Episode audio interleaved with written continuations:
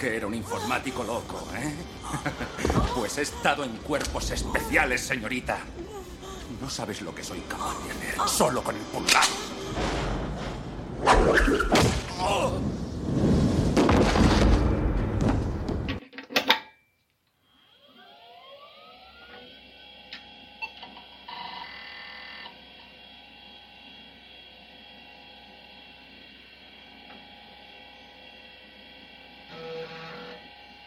Bienvenidos y bienvenidas al MS2 Club.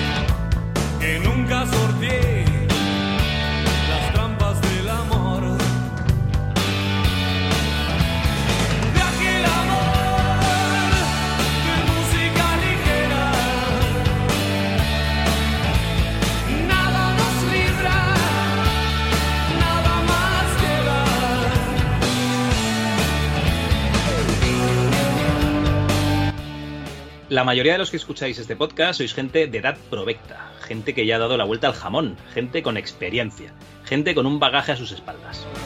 A gente como vosotros es bastante difícil daros consejos. Seguramente ya tenéis varios cuñados que os explican cómo vivir vuestra vida, pero voy a arriesgarme con uno.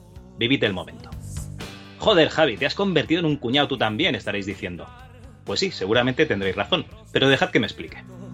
Nuestra vida está llena de recomendaciones. La nueva consola que debes tener, el nuevo juego que debes jugar, el viejo juego que pasó desapercibido y debes conocer para saber de verdad lo que es la industria del videojuego, el nuevo mini ordenador chino con CGA y puertos ISA que te dará en 2023 la experiencia de vivir en 1985. Todos esos consejos bien intencionados en realidad crean ansiedad. Si estás haciendo algo, no lo disfrutas en realidad, ya que te estás perdiendo un sinfín de experiencias que seguro que son más interesantes. Si estás viendo una serie, te recomiendan 10 mejores. Si vas a hacer una paella, te dicen que la fideuada estaba de muerte y qué pena que no la probases. En fin, que no disfrutas lo que haces por la cantidad de cosas que dejas de hacer. Así que me reitero, vivid el momento, dejad de comeros la cabeza con la cantidad de cosas que no estáis haciendo y disfrutad de lo que tenéis delante. Después de todo, tenemos un bagaje del que enorgullecernos porque somos obsoletos, pero orgullosos. Y ya sabéis que normalmente no suelo dar turras yo solo, y en este programa me acompañará el podcaster malagueño de referencia, esa persona que recomienda juegos de mierda para que os centréis en los buenos y nunca os entren ganas de jugar los bodrios que nos trae el programa. El ayatola de la emulación, Antonio Lozano, alias Logarán. ¿Qué pasa, Antonio? Emocionado, Javi. Si es que cada mes me, me sorprende. No sé si te has dado cuenta, pero has descubierto que ya te tocaba el minimalismo. Está bien, está bien. Todo lo que sea abogar por el punto limpio y por la serenidad mental me parece fabuloso. Contento, Javi. Ya sabes que este es mi ratito de distracción, como se el sitio de mi recreo. Así que feliz de estar, de estar aquí un mes más. Pues bueno, y que no sea el último. Y bueno, este mes volvemos a tener invitado. Nosotros pensábamos que solo hacíamos los meses con R, ya sabéis, enero, febrero, no, pero en verano no. Pero al final resulta que encontramos gente con propuestas interesantes, más que de sobra. Así que tenemos aquí a Diego Vargas, director del estudio Ikigai Play. ¿Qué tal, Diego? Hola, oye, un, un, placer y me he tenido que aguantar la risa, que lo sepáis, ¿eh? bueno, no. El minima, minimalismo que yo estaba pensando en, en mineralismo. Bueno, pues la verdad es que eh, seguramente nos vas a recomendar algún juego bueno, pero eh, que no se nos lleve, digamos, la ansiedad por delante, porque, joder, eh, acabad el juego que tenéis y que no os comáis la cabeza, coño, que, que el tiempo es finito y que hay muchos productos y no os lo vais a acabar todo. No tenéis tiempo ni de acabaros el catálogo de Netflix, o sea que no le deis más vueltas. En fin, Diego, luego vamos a hablar un poquito más de, de las cositas que haces, que eres un tío que hace cosas, como los catalanes, ¿no? Gent que fa cosas, molt bé. Molt bé. Bueno, aquí van a sonar unas campanas. Porque este mes estamos de enhorabuena con Apple Podcast, ya que tenemos una review nueva, pero no en Apple Podcast España, sino en Apple Podcast Argentina. Cosa curiosa, eh, porque yo no tenía ni idea de que había segregación por países. ¿Tú sabías eso, Antonio?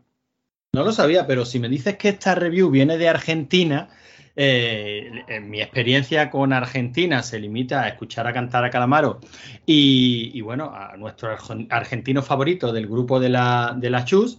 Eh, así que sé que esta review va a ir para largo, Javi. ¿Te parece si voy, ceno, veo que la familia está viendo Fast and Furious eh, y cuando acabe la peli vuelvo o, o no va a ser tan largo? Pues yo creo que te vas a llevar una decepción. Este será un argentino postizo, porque la verdad es que es bastante cortita, pero bueno, oye, eh, no por eso menos interesante. Bueno, un saludo a los oyentes de Argentina y sobre todo a Beckerle, que nos ha dejado esta fantástica review con cinco estrellas, que dice, qué alegría escucharlos siempre. Ahora estrenando iPhone, por lo que puedo dejar review acá.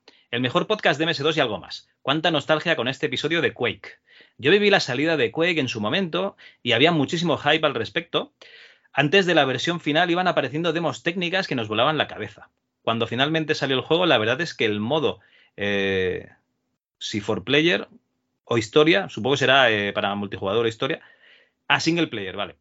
Mucho no importaba porque lo que más usábamos era el multiplayer en nuestras LAN parties. Me interesó mucho lo de Paul, no conocía, eh, Paul, no, cono- no lo conocía y voy a ver sus películas. Pues la verdad es que sí, la- las películas las tienes que ver porque Paul es un, es un fenómeno.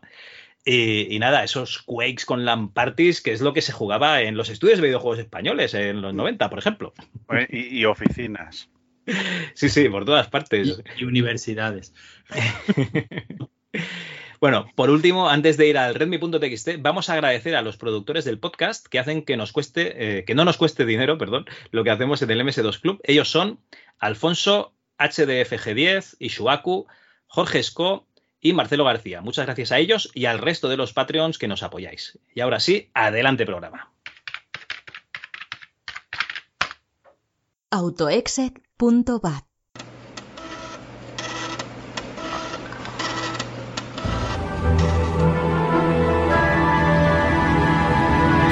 En el programa de este mes vamos a tener a Diego Vargas de invitado, que nos va a traer un juego muy clásico de Cinema War, Rocket Ranger. En la misma sección de juegos vamos a comentar algún título más y os vamos a hacer una propuesta, hablar de juegos basados en novelas en nuestro foro. Tendremos una pausa para la publicidad y seguiremos con noticias del sistema 2. Además aprenderemos con Jordi cuál es la mejor manera de disfrutar del sonido en nuestros equipos para MS2, ya sean virtuales o reales. Y, como no puede ser otra manera, Martín Gamero nos hablará de esas tarjetas gráficas antiguas que se cotizan a precio de bitcoins. En este caso será la ATI Rage Fury Max. Joder, qué pedazo de nombre que tiene. Adelante, bro.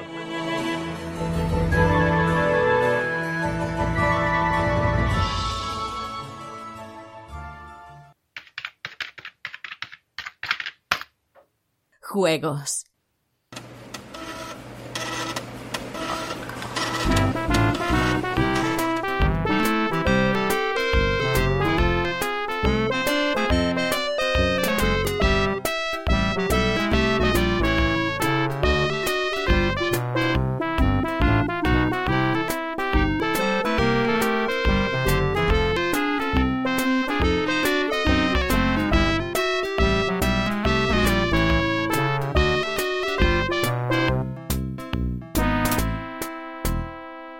Bueno, pues vamos a entrar en la sección de juegos, pero este mes eh, vamos a tener protección anticopia, ¿vale? Antes de poder empezar, Diego, porque tú no me dijiste, sí, a mí me gusta mucho el Larry, eh, pero te dije, no, no, ese no puede ser, que los chicos de Pixel Perfect lo tienen pedido, tal y cual. Bueno, bueno, pues si no es el Larry, el Rocket Ranger.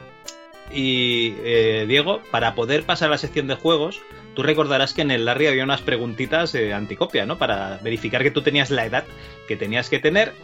Eso en la versión eh, CGA, en la, en la primigenia. Y en la versión española además estaba la protección anticopia del- de los folletitos estos que te venían en la caja de Herbe, ¿no? El folleto del, del Palomino Ranch y tal. Y te voy a hacer unas preguntitas, ¿vale? Para ver si podemos pasar a la sección o no. ¿Estás de acuerdo con, con- Pero, con esta directriz? Preguntitas sobre el, el Larry. Bueno, preguntitas, las, las preguntitas que venían de protección anticopia. Tengo tres preguntitas aquí. Ah, vale. Vale, Venga, va. vale. Que además eh, no son preguntas random que se le ocurriese a cualquier tío que estaba ahí. No, no, no. Son preguntas con enjundia, ya verás. Bueno, pregunta número uno. ¿Cuál de las siguientes no es una de las actividades en el rancho Palamino? A. Empujar vacas. B. Cabalgar a pelo. C. Cazar potras a lazo. O D. Robar ganado.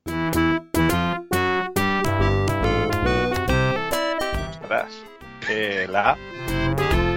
Empujar vacas, oye, pues no tendría que ser una actividad permitida, pero sí tú puedes ir al rancho palamino a empujar vacas sin problema.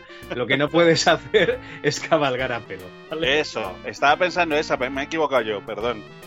Eso, No No, pero bien, bien, bien, bien. Esta, esta la damos como medio punto. Sí, sí, no, no, estaba pensando esa. Lo que pasa es que digo, me he equivocado y digo, creía que era esa. Pero vale, vale. No te preocupes, que por estadística seguro Qué que bueno. alguna. La segunda, ¿qué hay para almorzar en el rancho palamino? A. Filetes y papas al horno. B. Tacos y bollos calientes. C. Tortitas y chile. O D. Salchichas enrolladas. Mm, lo que era tortitas y chile. Así Hostia, recordar. Diego, muy bien, muy bien. Tortitas y chile. Fenomenal. Ojo Sí. que, que ha dicho creo que era, o sea, estamos hablando de recordar. Claro, he, he- he echado los ojos para arriba en, esa, en ese esfuerzo. Has abierto Pero la sí, caja del Larry, has olido. Sí. Mm, Bueno, eso, no, lo, eso no tengo ya. eso no lo tengo. Vale, vale. Bueno, y la tercera pregunta. ¿Llegar al rancho Palamino es más fácil que A. caer de un tronco? B. Encontrar una aguja en un pajar. C. Hacerse una llaga con la silla de montar. O D. Ir a la letrina a medianoche. La dos. Encontrar una aguja en un pajar. Ajá. Pues era hacerse una llaga con la silla de montar. Pero bueno, has acertado, bueno. has acertado una y media, o sea que, que adelante. Vale, vale, Esto- bien.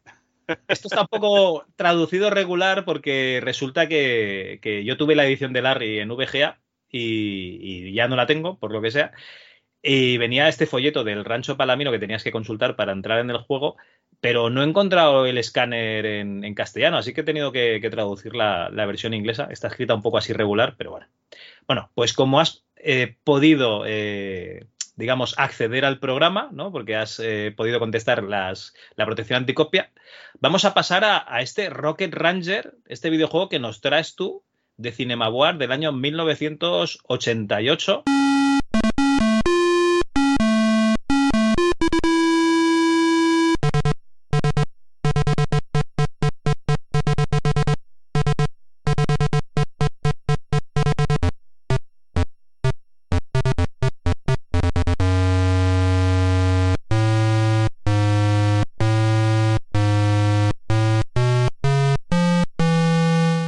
Explicarás un poquito, pues eso, tu experiencia con el juego y por qué lo tienes en cariño. Bueno, con cariño esperamos, o, o a lo mejor es que lo odias y dices, esta mierda de juego. No, no, no, al revés, al revés. Em, a ver, este, este juego para mí eh, es especial porque era un momento en el que yo no tenía amiga, ¿vale? Yo no tenía la amiga, pero lo tenía un amigo mío que se llama Oscar. Y eh, íbamos bastante gente a, a jugar a su casa. Y ahí descubrí bastantes juegos de CinemaWare. El primero, que no es el del que vamos a hablar, pero que fue otro gran juego, que era el, el Defender of the Crown. Claro, a partir de ese, eh, este se empezó a pillar los juegos de CinemaWare. No sé de qué manera, porque de eso no hay que hablar. Pero que eh, luego cuando nos puso este, flipamos. Flipamos por varias razones. Primero, la música, en plan una épica de Indiana Jones. Ahí sí que te sentías un poco, ya no jugando Indiana Jones, si todo el mundo dice Rocketeer, pero tenía, tenía cosas de recreativas que nos gustaban mucho.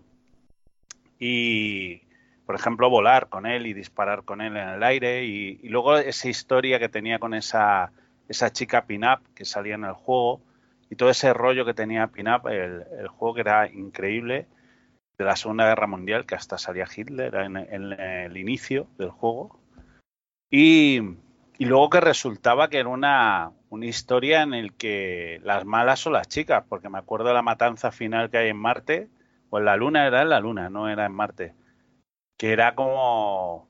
Siempre me acuerdo del final, que era como, no entiendo el final, ¿sabes? ¿Por qué Eran unas, tanta- unas amazonas ahí con, vestidos. Era como, ¿cómo se llaman? La- eh, Antonio seguro lo sabe. Estas películas de, de, to- de torturas eh, nazis que las salían las tías como en vestidas de cuero muy cortas. ¿Y por qué? ¿Por qué me la sé yo, Javi? O sea, como a ti, te gustan, a ti te gustan las pelis malas como, como vamos. Pero no sé, como si es rollo de Ilsa, la loba de Era la CSS. Ilsa, ¿no? Es- Eso, Sí, sí. muy bien. Era Que no Ilsa, es que me la sepa, me lo ha contado un amigo. Ah, vale, vale. Que no tenía ningún sentido, porque pensaba que iban a salir más nazis y de repente sale una tropa de mujeres y luego No, sale son- el bicho ese feo al final, que, que bueno, era, pero al final es eso, jugar al juego era una, era una pasada, sobre todo esa combinación que tenía, por eso digo el Defender of the Crown también, de hacer la gestión, eh, la parte de salir corriendo para salir eh, escopeteado con el, el rocket que llevaba a la espalda y la música. Si podéis escuchar la música, porque creo que a día de hoy sigue siendo una pasada la música de ese juego.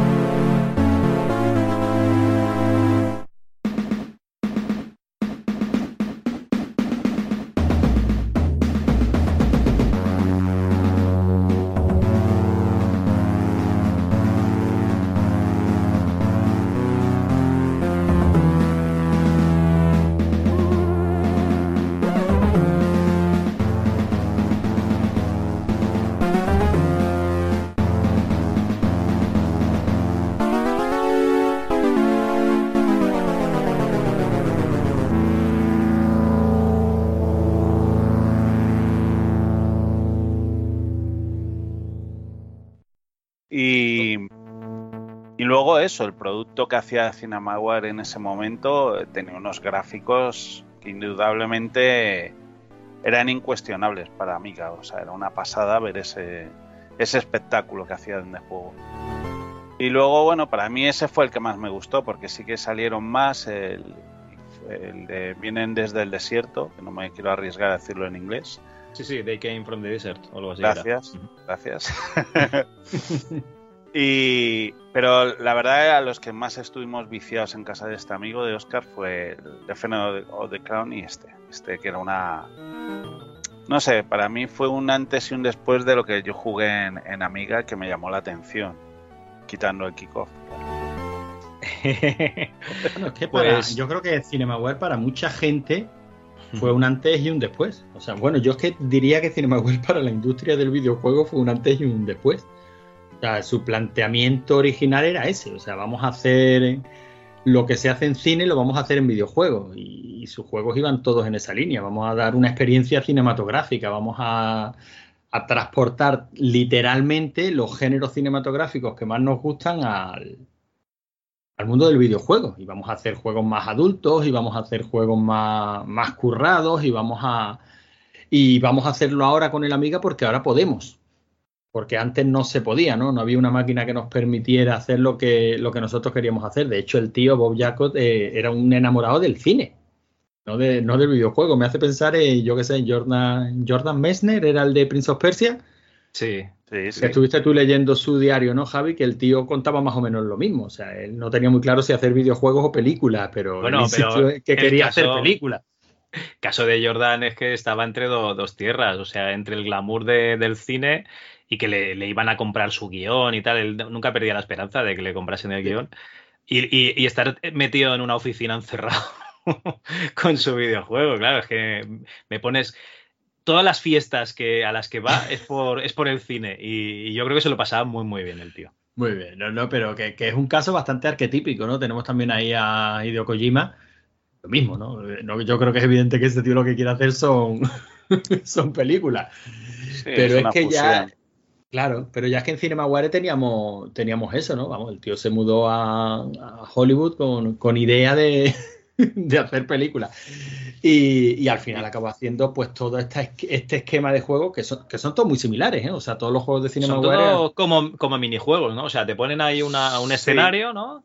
Sí, son un juego de estrategia muy sencillito, Como norte- con reglas muy norte y sur. sencillas, como norte y sur, sí, sí. O como había uno que incluso llegó a salir para Spectrum, Iron Lord, ¿puede ser? Sí, creo que era Iron Lord. No es un poco como el Defender of the Crown. Sí, Sí, porque son todos, eh, es la misma línea, o sea, tenemos un juego de estrategia sencillo, sencillo para lo que es un juego de estrategia, pero que sirve de base eh, argumental, pues bueno, para permitirte jugar y luego ir avanzando a base de, de minijuegos. Este Rocket Ranger, que yo no lo he jugado nunca, lo que sí he estado leyendo es que es difícil de narices, ¿no? Hombre, po- porque lo que digo que tenía esos minijuegos eran muy de recreativas. Por ejemplo, correr con el Rocket para saltar volando con él era un poco hiper sport, ¿sabes? Tenés que ir corriendo dándole a las teclas. El, el tema de ir volando era como el, el Harriet, ¿cómo se llama este? El, Space Harrier. Sí, Space es como, es como el. Superman de, de- Sí, del que hablaremos Sí. luego. Bueno, Superman, madre. Sí, igual. Y luego otra cosa que tenía, que tenía un final satisfactorio, que eso no era muy habitual. ¿Sabes? Que tú acabas el juego y decías, hostia, qué guay el final. ¿Sabes? Que claro, eso no era como- habitual. Que no es como acabarte el Doom que te ponen ahí un montón de texto y una mierda de imagen y ya está. Sí, claro. Estoy, estoy viendo las escenas de, de la lucha de que hay un, un minijuego de, de boxeo contra un nazi Ah, sí, es verdad. y estoy no viendo acordaba. estos gráficos y si el Indiana Jones Aventura hubiese podido salir con estos gráficos, vamos, Bueno. me río yo del Fate of Atlantis, ¿eh? Sí, sí, sí. A, por nivel, eso. a nivel gráfico estos juegos eran una pasada, pero yo creo que casi todos, ¿eh? Sí, porque Sí. el de It Came From the Desert es otra barbaridad de juego. O sea. Lo que pasa era más difícil. Ese era el más difícil, yo creo, de todos. Ese es un- una espinita clavada en Antonio que un día de estos. Mira, ahora que viene Sí, verano, te sí. lo podrías. Sí. Pues mira, es uno de los que le tengo muchísimas ganas porque por temática de todo lo de CinemaWare, yo creo que mira que me, me molan todas las temáticas. Bueno, pues decía eso, que el Defender of the, Defender of the Crown pues tiene toda la temática de, bueno, pues de la medieval, bueno, la medieval que no es medieval, la medieval de Hollywood, ¿no? De los años 50 y 60, Sí, sí, que de mola muchísimo. Si es que al Sí, final exacto. todas estas películas eh, son como de seriales de los 50, 60, una cosa así, sí, sí.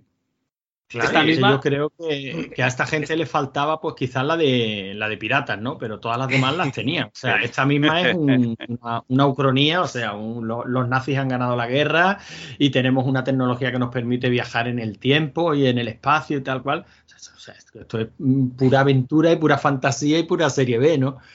Y luego It Came From the Desert, bueno, es que es una maravilla, o sea, es que es la mejor de todas las películas de monstruos de los 50. Sí, Mati- matiné, ¿no? Era la peli aquella que, que iba un poco de- Matiné, matiné. sí, justo. Pues eh, esta peli, o sea, este, este, eh, Rocket Ranger, yo nunca he visto Rocketeer, me la he puesto un, un rato esta tarde. eh, que, que preciosa está Jennifer Connelly, madre mía.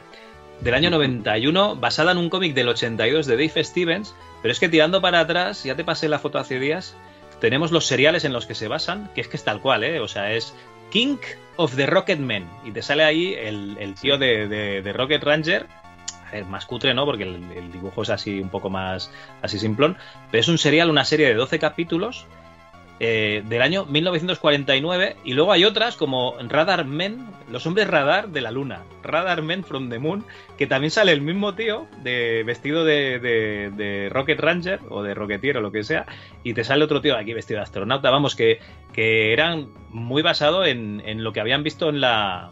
De, pequeños, claro. Yo creo que estaban súper influenciados en todo lo que habían visto de, de críos en la tele esta gente, sí, sí. Bueno, pero es que de hecho intentaron pillar lo- los derechos, lo que pasa es que no, no fructificaron las conversaciones, ¿no? Pero ellos querían hacer de Rocketeer, luego había un serial que era Comando Cody, que, que tampoco consiguieron los derechos y al final, pues bueno, pues Rocket Ranger, que tú lo ves y dices, vale, es Rocketeer. O no, pero es que es todo lo mismo, ¿no? O sea, eh, la imagen arquetípica del hombre cohete, pues bueno, pues ahí la tienes. Sí. Sí, sí, por eso, que al final, lo que pasa es que, bueno, cuando lo juegas en esa época que sale Rocketeer, no veías para nada Rocketeer en el juego. Bueno, de Pero- hecho, Rocketeer, Rocketeer es de unos años después, ¿no? Sí, Tres años. Tres Sí, años. tres Los- años. Los Es que- cómics del 82. claro. Es eso y... Pero vamos, que es un juego que, que sí se puede entender. Que veas a Rocketeer en el juego. Y bueno, ya digo, fue uno de mis juegos eh, de amiga más queridos de esa época, porque eh, le teníamos a este chico con la cabeza bastante quemada cada vez que íbamos a su casa, pues parecía que no queríamos jugar a más cosas que a este juego. Era una pasada. El tío se decía, vamos a poner el churro o alguna otra cosa, ¿no? Y tú, Sí. no. Madre mía. Pero bueno, Bueno, claro, pues- es que no, no se había visto nada igual en ese momento y eso es lo que hay que entender, la, eh, el momento. O sea, Ah, Muy bien, muy bien. Pues nada, otro juego de esos que os recomendamos, pero que ya sabéis que el tiempo es finito, o sea que si no lo jugáis tampoco pasa nada.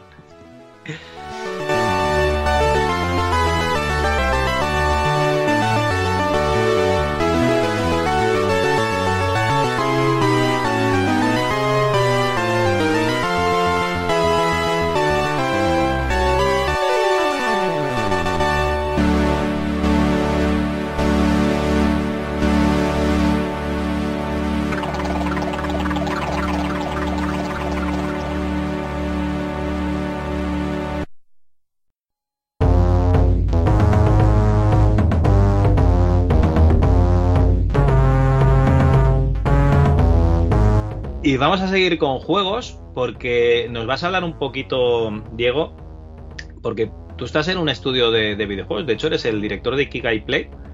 Eh, además, de los tres, eres el de edad más provecta, porque yo pensaba que, que Antonio era pues ya un señor mayor, ¿no? Pero tú tienes, le, le ganas igual por cinco años o así, creo. Porque yo soy del 78, Antonio es del 75, 74. 75. Vale. Vale, y yo del 71. O sea que Muy bien, nos, Sí. nos, nos- nos Poco ganas, nos adelantas por la derecha. Muy bien. sí. Pero, pero en cualquier caso, Javi, una buena década, ¿eh? Porque ya quedamos en su día que no se puede Sí. cometer una ordinariez mayor que haber nacido en los 80 como mi hermano y de ahí para adelante. Encima, tu hermano es del 84 y dice que es el mejor año eh, porque nació él. Y, y encima casi tiene razón, porque salen un montón de películas buenas ese año, pero bueno. Bueno, eh, explícanos un poquito esto de Ikigai, cómo, cómo funciona, cómo, cómo entras a- en el desarrollo de videojuegos, o sea, eh, cómo, te, cómo te pica el gusanito de, de esto. Ya sabemos que fuiste a casa de un colega, ¿no? Que tenía una amiga, pero, pero ¿cómo te metes tú a hacer juegos? Bueno, lo de meter, a meterme a hacer juegos fue tardío. Fue en 2014 porque yo estaba haciendo publicidad, estaba en agencias de publicidad, era director creativo y en uno de los premios que, que- a los que me invitaban para ir, eh, que fui con mi, mi futura esposa, de hecho, eh, nos fijamos en una, una publicidad que había fuera, en un- una pequeña mesa, y cogí la publicidad y decía que, que podías estudiar para ser eh, para hacer videojuegos, tanto en animación, dirección creativa, eh, y yo no sabía de qué estaba hablando, pero vi ahí lo de la universidad y me lo guardé. La universidad era UTAD. Hostia, la UTAD. ¿Tuviste sí. De, de profes a, a, a Grihan y a y Ángel Codón o qué? Eh, no, a ellos no, a ellos no, pero estaban, estaban en ese momento. Y, y bueno, lo, lo cachondo es que, claro, te decían, porque era el segundo año de UTAD. Habían hecho un primer juego de móvil, que, bueno, ni habían pasado sin pena ni gloria los juegos que habían hecho ese año, porque creo que habían utilizado Cocos 3D. Y, y claro, dicen que bueno, que antes de entrar te tenían que hacer una entrevista, porque claro, si veían que no valías, no entrabas y ya eh, ahí ya me piqué y dije, ¿y esto qué es? Espera, espera, un sitio de un sitio de pago en el que aceptan tu dinero y si no vales te dicen que no, que no. que no Eso, eh, en ese momento fue así, ¿eh? Ento- Entonces, eh, yo no tenía el dinero, eso es lo que ellos no sabían. Entonces estuve ahí cinco años sin pagar. Entonces, nada, hacemos la. Me hace la entrevista un tal JR y se presenta de, bueno, ¿qué tal? Soy JR y yo he estado dentro del equipo de desarrollo de Comandos 2. Y dije, hostias. Y yo, joder, Digo, joder con los profes. Aquí hay nivel, ¿no? Claro, me, quedé. Claro, yo, yo venía de jugar con el Spectrum, con el Amiga y tal, pero yo, que creía que yo sabía de juegos, pues te metes ahí, bueno, me lo pasé muy bien hablando con él y él me dijo, no, tú tienes que entrar como diseñador de videojuegos. Y digo, vale, ¿cuánto cuesta? Y dice, 6.000 euros. No, era, no me acuerdo, era una pasada, era más de 6.000 euros. Y dije, uff, olvídate, olvídate. Y yo, como he dicho, yo trabajaba de, bueno, era freelance, pero publicitario y trabajaba para, para una, empresa que, que iba bien la cosa porque era trabajaba con farmacéuticas y tal. Y eh, un día me llama mi mujer y me dice, oye, ¿quieres hacer el máster? Porque ya me dijeron que sí, que podía entrar y tal. Digo, sí quiero hacerlo, pero como no pinte el dinero, no, no hay manera. Y dice, no, no, pues sí puedes entrar. Y yo, ¿y cómo es eso? y dice, porque te ha devuelto Hacienda. Yo que me ha devuelto Hacienda, ¿cuándo? ¿Cuánto? Y justo, me había, me había devuelto la entrada de, para poder pagar la entrada del, del máster. Y entré, entré en el máster y, y bueno, fue bastante duro porque dentro de toda la gente que había, pues éramos tres mayores, de que íbamos con más de 40 años, y todo el resto eran prácticamente de 30 para abajo. Y, y luego el sistema, el sistema que tenía era que sí, te prometían que ibas a acabar un proyecto, pero yo me acuerdo del primer día que fue bastante duro por un de los primeros días porque yo me acuerdo de levantar la mano que estábamos hablando, oye, y el juego que hagamos eh, podemos hacer publicidad en las revistas, podemos llevarlo a ferias, podemos tal. Y dice, no, no, no, no, no. Tened en cuenta que todo lo que vais a hacer aquí, eh, mm, más o menos no dicen estas palabras porque no fueron estas, pero como que ibas a caer en saco roto. O sea, no os hagáis ilusiones porque lo que hagáis aquí no se va a dar a, no se va a dar a conocer. Claro, y yo me cabré porque dije, joder, tío, ¿por qué me cortan las alas nada más a empezar? Entonces, eh, yo me lo tomé muy en serio. O sea, muy en serio porque venía de la publicidad, sabía dar publicidad a los juegos, sabía crear logos, sabía bastantes cosas que veía que iba a poder aportar y aparte era muy creativo. Pero el sistema que tenían, como era, eh, era muy competitivo. No sé por qué les molaba crear un sistema competitivo y eso era muy tóxico. Porque venían Entonces- de comandos. Exacto, no, gracias por decirlo, porque no quería decirlo yo, ¿vale? Pero Vale, tiene que ver, tiene que ver con eso.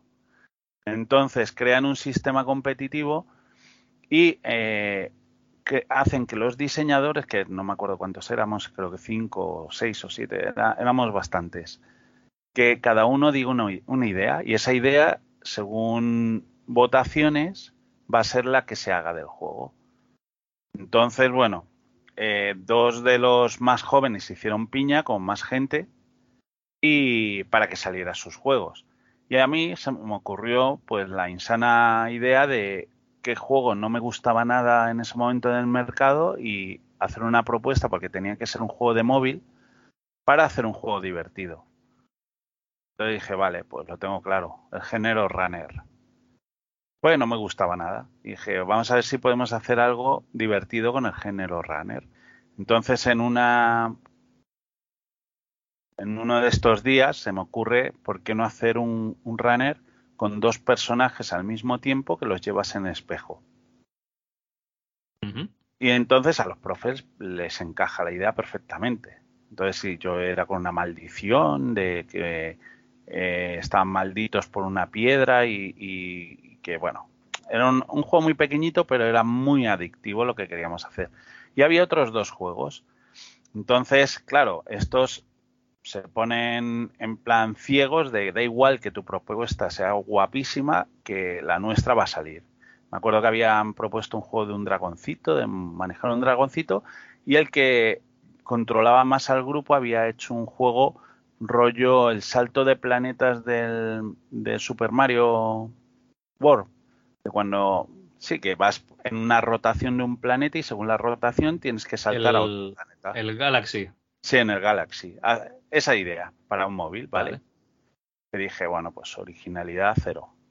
Entonces, claro, como yo tenía más tablas de Publi, eh, un día llego por la mañana y en la pizarra pongo los tres juegos, ¿vale? Y pongo valores. Eh, eh, según el equipo que teníamos, cuál era el, juego más funcional, porque había que hacerlo en seis meses, cuál era el más original, cuál era, según los diseñadores, era el más reto para hacer algo nuevo. Claro, y de repente tenían que poner un palito. Pues en el juego que yo había propuesto se petó. Claro, y el otro, aún así, no quería ganar, o sea, no quería perder. Entonces, cogemos cada uno un programador y hacemos una, una demo de cada juego y se hace una presentación a todos los profesores. Y justo ese día el chaval este cae enfermo y no puede presentar su juego y nadie lo presentó. Entonces eh, salió el, el runner. Y empezamos a, a de- a desarrollar el runner, que se iba a llamar Two Dimensions. Y se me ocurre, como venía yo de la época de, las arcades y tal, encargar un mando de arcade, que todavía lo, mira, lo tengo justo aquí al lado, en el que, como era un juego muy sencillo, solo tenías que utilizar eh, el botón para, o sea, un botón para que cada personaje fuera a la izquierda o a la derecha de un carril. En total eran cuatro carriles, pero solo utilizaban dos carriles. Y, eh, y creo que tenía un dash. Tenía un dash de separación para romper esa, ese paralelismo que tenía. Ujú. Claro, eh, eh, terminamos el juego mientras el equipo se va descomponiendo porque empiezan a contratarles de Ubisoft y tal. Y de, si éramos 11 nos quedamos con 5, creo. Pero eso, eh, sin haber acabado el máster, ya empieza a ir la gente contratada. Sí, sí, sí. De hecho, yo- a mí me contrataron al primero, yo estaba en Ilion, lo que pasa que yo iba a Ilion por la mañana y luego por la tarde estaba, estaba con el juego. Y, me acuerdo que al final éramos como cinco, eh, ya no teníamos ni siquiera las clases, teníamos que ir a trabajar a la biblioteca y era el día de cierre del juego. Y me acuerdo el programador, que era, mexicano, que le dije, si acabamos el juego, súbelo inmediatamente a la tienda, a Google. Y había conseguido, encima, ese, había conseguido un trato con Made in Spain, que era una como un publisher que había en ese momento, que estaba relacionado con el 01. Y, y habían puesto precios, porque era la Madrid Games Week del, del 2015, que iban a presentar el Battlefront y demás. Y habían puesto como unos cantidad de puestos para indies españoles a un precio baratísimo. Sí. Entonces le digo a estos, oye, vamos a pagar el precio y tal. Pagamos el precio, tengo ya lo de la feria, tengo cerrado al DEP para que nos haga una entrevista y van a venir también... Todavía no habíamos hecho la, la presentación final del juego, eso me acuerdo. Y vamos a la feria. Y me acuerdo en la feria que me llama, que era el productor, cabreadísimo, diciendo que por qué había llevado el juego a una feria, que no estaba acabado. Y yo le dije, sí, sí, sí, está acabado. Dice, ¿cómo que está acabado? Dice, ¿cuándo has hecho la submission? Digo, ayer la subí a la tienda, de hecho. Dice, ¿cómo? Y entonces cuando vio que estaba todo, dice, vale, vale, vale. Entonces vinieron, me acuerdo al día siguiente vinieron los profes, vieron el stand, bueno, estaba petado el, el stand con el juego. Y me acuerdo que, que ese mismo año lo presento a dos premios, lo presento a la Game Lab y a lo que era la Fan and Sirius, que estaba comenzando, y, y lo presento como juego universitario. Entonces, eh, llega el momento de las ferias y nos lleva UTAD con, con- bueno, hacemos la, antes de todo esto hacemos la presentación a prensa, un, un éxito bestial porque no tenían nada que ver los juegos del año anterior con estos juegos, se estaba presentando el, no solo el Two Dimensions, se estaba presentando el, uno de los juegos que iba a ganar luego en, la, en, la en el- los Talents. eh, y luego estaban haciendo otro juego de móvil que se llamaba. Ay, ¿cómo se llamaba? Es que se. Joder, ya, ya fue hace mucho tiempo. Em, bueno, me vais a perdonar. Era, No era- te, era- no te eran, tres juegos que, que la verdad que eran muy llamativos. Pero por alguna razón el runner eh, llama mucho la atención. De hecho, me acuerdo que un periodista de, de, de Micro Hobby hace un reportaje de la vuelta de la segunda edad de oro del videojuego en España y nos saca a nosotros, que éramos estudiantes. Que fue como hostia. Bueno, el caso es que vamos a la Game Lab. Bueno, de hecho voy yo solo a la Game Lab para la presentación de los premios. Y me acuerdo que estaba Tim Schafer y había ido eh, también el creador del Tetris ese año. Alexei Pa- Sí. Sí, Pajitnov. Alexei, Pajitnov. sí, sí. Y nada, estuve hablando con él, que fue el el primer día y nada, muy bien, muy guay. Pero eh, al día siguiente a los premios y gano.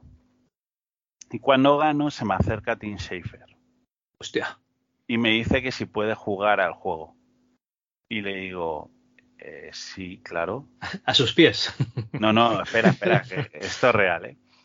Entonces le digo, sí, sí, claro. Entonces le dejo el juego y dice, ah, es a runner game, es good, good, es, es, es precioso, divertidísimo, tal.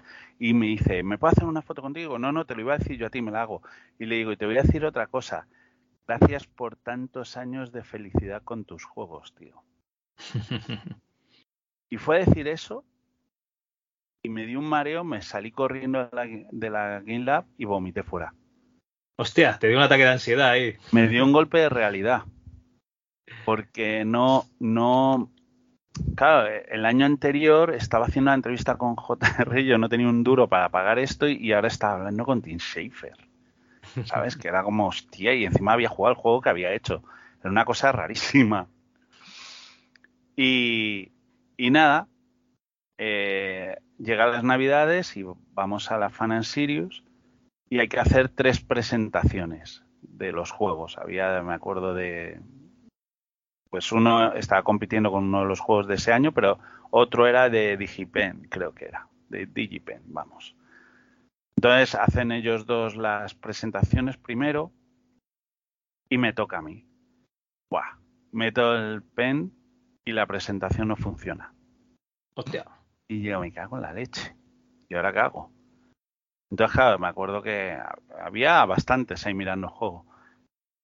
Y digo, bueno, pues lo siento, lo intenté, nada, no funcionaba, no funcionaba. Y me acuerdo que tenía grabado el boss en, gameplay. Entonces, nada, me dicen, bueno, pues nada, lo sentimos, vas a estar descalificado. Y entonces saco el pen y justo cuando se levanta digo, espera un momento, dame tres minutos. No voy a hablar, pero si lo que ves no te convence de que es el mejor juego, lo dejamos. Entonces vuelvo a meter el pen y les pongo el vídeo del boss. Y gané. Hostia.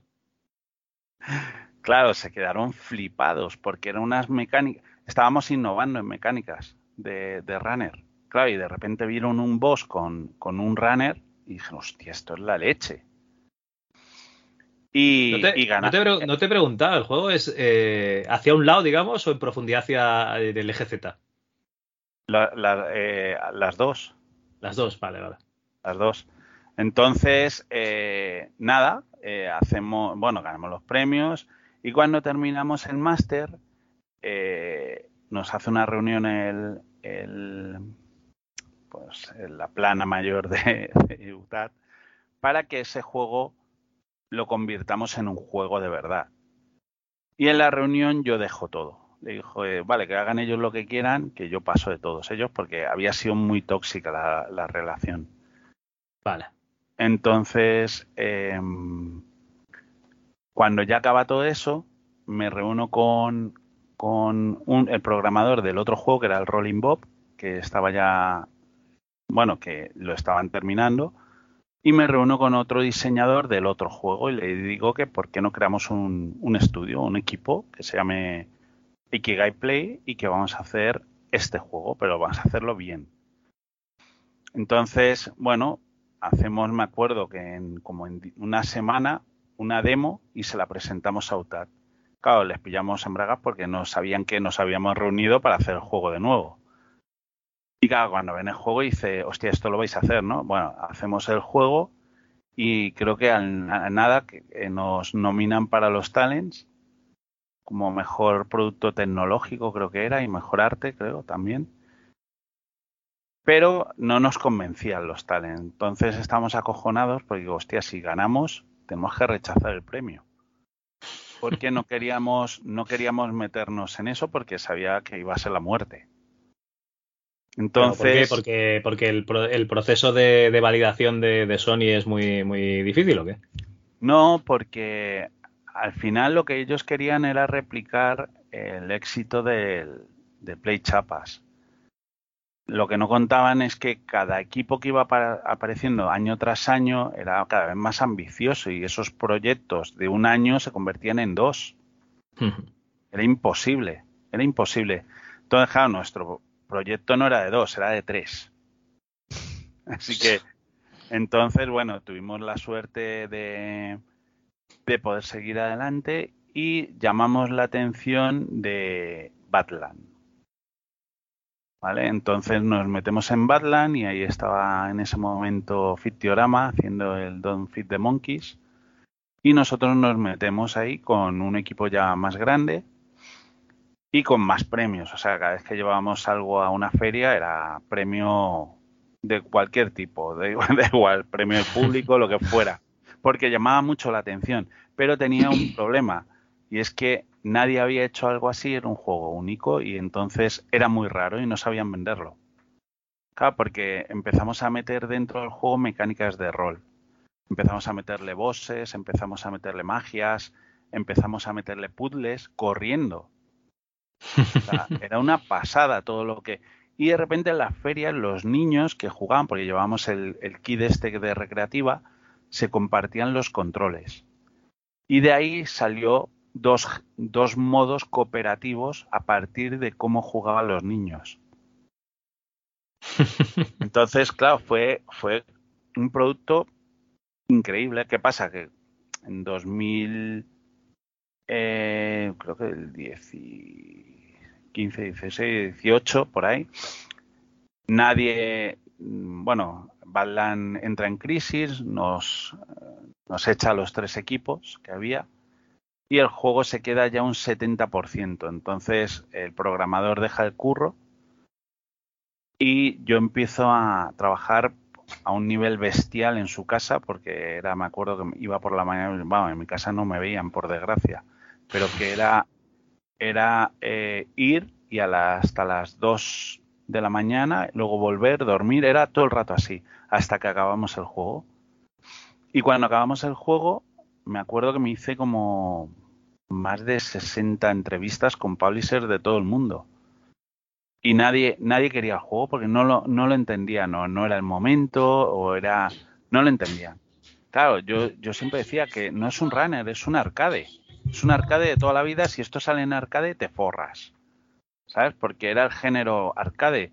Tenías vidas infinitas. O sea, de lo que se trataba del juego era de divertirte muriendo. De hecho, los logros son sobre la muerte. No sobre cuántas veces sobrevives, no, es cuántas veces mueres en el juego. Y bueno, el juego lo lanzamos nosotros y nos fue bastante mal porque no teníamos apoyo y claro, cuando lanzas tú un juego encima en, en un Steam que ya no existía el Greenlight, pues no tenías ningún nada asegurado. Pero como soy muy cabezota, al juego no lo abandoné nunca. Entonces, de repente sale, bueno, cuando ya vemos que el juego no funciona, pues cada uno de los del equipo core, que éramos cinco al final, estaba Rodrigo Lluvero, está Rubén Yamuza, está eh, Kuni Takebe, y cada uno se va, claro, tenemos que comer y cada uno se va a buscar trabajo. Y yo caigo de nuevo en la publicidad. Y en ese momento acabo, acabo en un trabajo que me ofrece un, un ex compañero del colegio para ir a documentar el levantamiento de la valla perimétrica de Ceuta. Te vas a meter aquí en, en otros proyectos que no tienen directamente que ver con la creación de videojuegos, sino más en la documentación, ¿no?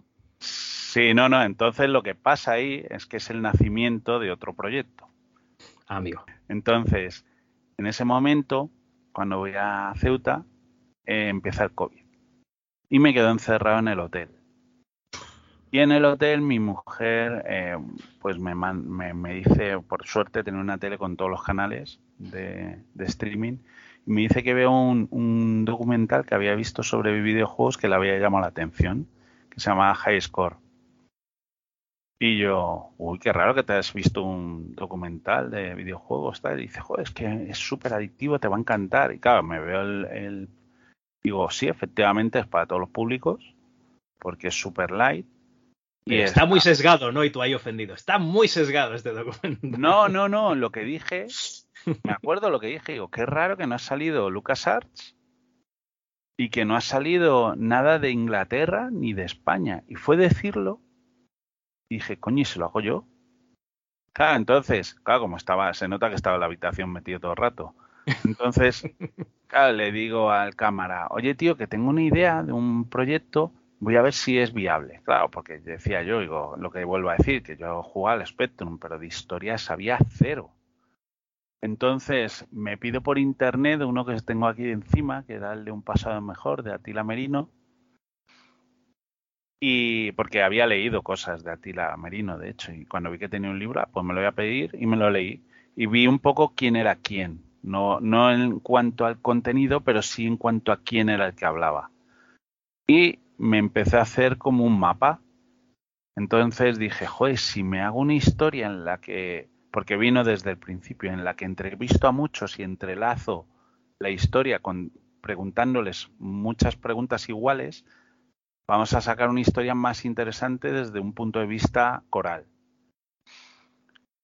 Y se lo digo al cámara y el cámara dice que de puta madre, que sí, que sí, que sí. Entonces, eh, cuando ya acaba el proyecto este, nos ponemos a, a buscar.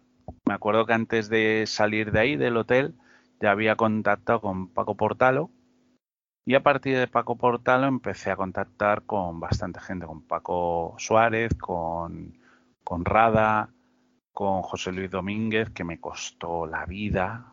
O sea, José Luis, José Luis Domínguez tardó, o sea, aunque sí que le entrevisté, pero online, él no, no quería entrevistarse en, época de pandemia.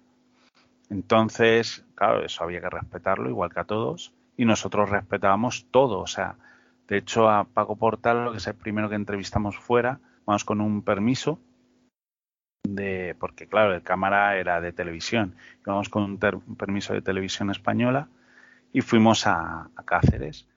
Nos abrieron la universidad donde habían estudiado y habían hecho el proyecto este de que, es con el que se inicia la pulga y la entrevistamos ahí. Y muy bien, o sea, al final a partir de ahí, de una forma rara y mágica, empieza la gente a contactar y a decir que sí, que quieren aparecer y de repente ya no eran 5, eran 10, luego 15, 20. Claro, no es como ahora, ahora hemos sobrepasado ya los 100, las 100 entrevistas. Pero, pero al principio era, era muy guay porque era conocerle, joder, igual cuando fuimos a ver a Paco Pastor fue la leche, porque fue en su casa. Claro, y, no, y, además empezó a sacar una caja de juegos de Sega que tenía y digo, joder, ¿no tienes de Spectrum? y, y, dice, no, ya se los han llevado todos, me acuerdo que decía, no, se los han llevado todos. Y, pero fue muy bonito. Y mientras se me quedó a mí la espinita ahí del, del Runner Heroes y cuando ya estamos en, pues con el tema de, del, del, documental que por desgracia no va a ser posible porque sí que podemos bueno, hicisteis, hacer... hicisteis un Kickstarter, ¿no? Es de Press Start, ¿era? Eso era, el proyecto en ese momento se llamaba Press Start y hicimos un Kickstarter en el que hicimos un cálculo de lo que costaba el proyecto con la gente que iba a participar teniendo en cuenta que eran dos años de trabajo y que teníamos que ir por toda España, ¿sabes? Con ese equipo.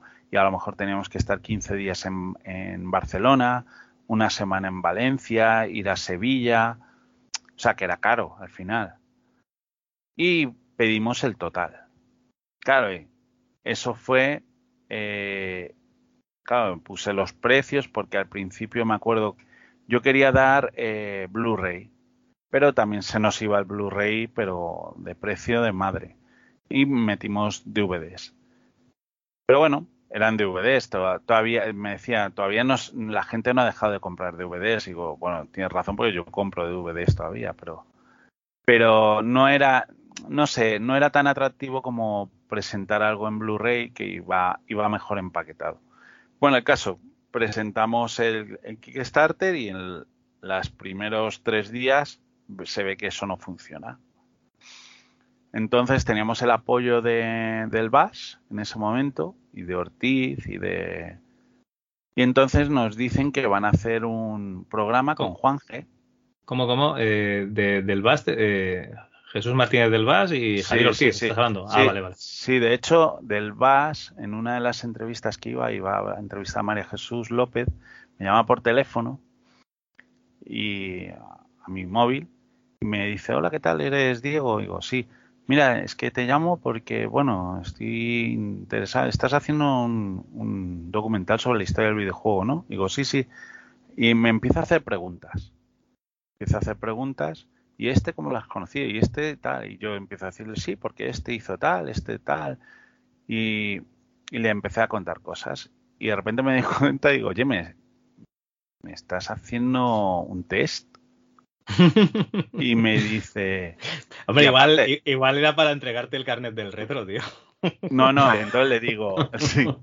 Entonces le digo, aparte no te has presentado. Y dice, sí, soy del VAS. Y digo, ah, coño, el, de, el del jueves. Pues yo, el mundo de Spectrum no lo había escuchado en mi vida. En mi vida. Entonces digo, ah, el del jueves, porque del jueves sí le conocía. Digo, y creo que también estás en 3D Juegos, ¿no? Y dice, sí, sí, por eso te llamo, porque queremos hacerte una entrevista en 3D Juegos. Digo, ah, pues vale. De puta madre. Entonces, nada, me mueve la entrevista de 3D Juegos y muy bien. Y muy agradecido también por lo de todo lo que hizo en ese momento. Y eh, de repente dicen que van a hacer, bueno, me hace una entrevista Ortiz y luego me hace una entrevista Juan G. Claro, y en la entrevista de Juan G, la entrevista Juanje- juega. Juanje no, no, juega. Sí, no sé quién es. Me parece que es un chaval, un youtuber, ¿no? sí, bueno, chaval. No, bueno, cuando, cuando yo digo Chaval- chaval, chaval vale, así como Carmen Se- nosotros, a Carmen Sevilla yo le diría chavala igual. o sea. Vale, vale, vale, vale. Entonces, eh, el caso es que, cuando hago la entrevista ahí, pues fue bastante desagradable porque no llegó a ser una encerrona, pero sí que eran preguntas como acusándome de por qué había elegido tal precio o por qué estábamos pidiendo tanto. O sea, la acusación era, si pides tanto no lo vas a conseguir. Que nosotros lo sabíamos desde casa. Cuando vimos el total, dijimos, no lo vamos a conseguir, pero lo vamos a intentar. ¿Vale? O sea, Porque no, sé con un- no sé lo que pedíais, ¿no serían 200 o 300 mil euros? No, 100, 150, ya, 170, ya, ahí está. 170. Sí, Vale. 170. Claro, es que esto igual sería mejor que, que te fueses a la fuente de inspiración y directamente intentases con Netflix, ¿no? O alguna cosa así. Sí, lo que pasa que en ese momento era imposible. Ya, Era imposible. Quiero decir, o sea, era como. Es como lo que vuelvo a decir, es, tío, que de repente estábamos hablando con la gente, nos estaban abriendo sus puertas. Claro, como está ahora para soñar de que ahora Netflix nos va a abrir sus puertas. Dices, sí, hombre, ¿y qué más? No, ya, yo consejos de cuñado tengo todos los que quieras. ¿eh? Por eso lo digo. Claro, claro. Eh, A eso, a eso, a eso voy ahora un poco más adelante. Claro, como he dado muchos años publicidad, claro, pensé, digo, vale, algo hemos hecho mal y cuando pasa eso, bueno, obviamente el, el podcast no sale. Entonces, eh, el tema es que cuando, cuando ocurre esto, mm, el proyecto se queda como en stand-by, se queda muerto, los, los cámaras se van a- por su lado a hacer sus trabajos y yo me quedo con la idea del Runner Heroes que al final se lo pasa un publisher y por suerte un publisher inglés se interesa en el juego y dice, oye, ¿y esto por qué no ha tenido éxito? Y yo le dije, pues dímelo tú, porque yo no tengo ni idea. Entonces dice, no, no, esto tiene que salir en físico en Estados Unidos porque esto lo peta en Estados Unidos. Y entonces dice, ¿te importa que salga para PS5? Y yo, yo, que va, yo encantado. Si en PC no lo han eh, pirateado 70.000 descargas. 70.000. Dice, hostia, digo, sí, sí, en, en PC no van a oler un juego de Ikigai en la vida ya. O sea, ¿Cómo, cómo tienes cifras de, de 70.000 descargas? De, del juego? porque, porque tuve que ir cerrando los sitios. Ah, amigo. Claro. Claro, al final me aburrí porque se- es como si fueran virus que se van reproduciendo de nuevo. Y digo, joder, paso, paso. Que hay que estar todo el rato detrás. Pero claro, cuando me vino el primer informe de, de YouTube, dije, hostia, todo lo que lo han pirateado. Digo, madre mía. Y en tantos países, o sea, Rusia, de todos lados. Digo, joder, si hubieran comprado solo uno en cada sitio, digo, por lo menos no estaríamos ahora acá. Al final, el juego no dio nada de dinero, nada de nada de nada, de nada. Entonces, eh, bueno, pues ahora con esta oportunidad, bueno, vamos a ver qué ocurre. Pero vamos, eh, nunca se sabe al final. O sea, que sí que al final estás como Jordan Messner, ¿no? Con un pie en el audiovisual y otro pie en, Sí. en los videojuegos, sí, sí. Sí, justo. Esto va a salir el 15 de septiembre para, para PS5 y a ver qué pasa, porque al final mm, en esto nunca se sabe. Entonces, justo en ese momento, eh, le estoy comentando a Dani Mateo, que es un colega también del máster del año siguiente. No Un confundáis con Dani Mateo, el, el presentador de Exacto. Vale, vale. No, ¿Qué me, pero pasó, este- ¿Qué me pasó la otra vez que hablamos? Sí. Y este chaval, lo único que sí que ha estado muchos años en, en, en mundo de la tele de videojuegos, ha estado en como periodista de videojuegos. Y entonces le comenté un poco, oye, tío, que tengo mogollón de, de material de todo lo que grabé y no quiero que esto se quede, ¿sabes? Sin que la gente lo conozca. Entonces dije, bueno, pues me voy a... Como no tenía ya gente para trabajar con nosotros, digo, bueno, pues me voy a editar yo un piloto. Entonces me edito yo el piloto de aquella manera y, y los dos encantados. Entonces, joder, esto vamos a moverlo y tal, vamos a moverlo con, con Netflix y tal. A Netflix les llamamos, todavía estamos esperando la llamada. Y, y dije, vale, seguimos fallando en algo y no sé qué es. Entonces, en una de estas me comenta eh, Dani que ha ido un colega suyo, que su novia es de de Evox. Y se nos encendió a los dos la luz. Digo, Hostia, "Oye, ¿tienes, ¿tienes contactos en Evox? sí. Diles que arreglen ya lo de los comentarios, que, que- que se, que se leen regular. En general, que arreglen la aplicación, sí. Sí, sí. No, en general que arreglen la, la aplicación porque la verdad que es, que es muy poco fiable todo lo que pone. O sea que. Pero bueno, el caso es que le digo, digo, oye, tío, ¿y si hacemos un podcast? Digo, porque un podcast es el medio idóneo para presentar un 40% de información que tengo.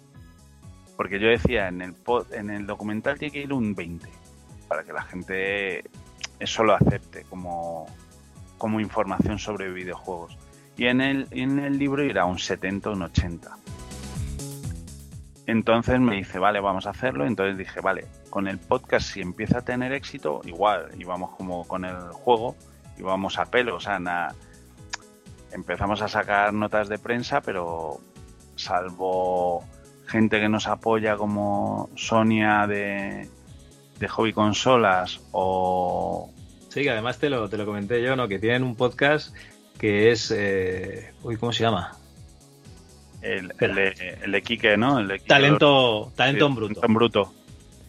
Sí, que sí, te, que... te- que te recomendaron. Ese podcast, tío, es lo que quería hacer yo cuando empezamos a hacer el rincón del developer. O sea, eh, que sea de, de desarrollo, pero yo creo que está mejor llevado por unos periodistas que tienen contactos en, en todas partes que no perseguir a indies como, como hacíamos nosotros.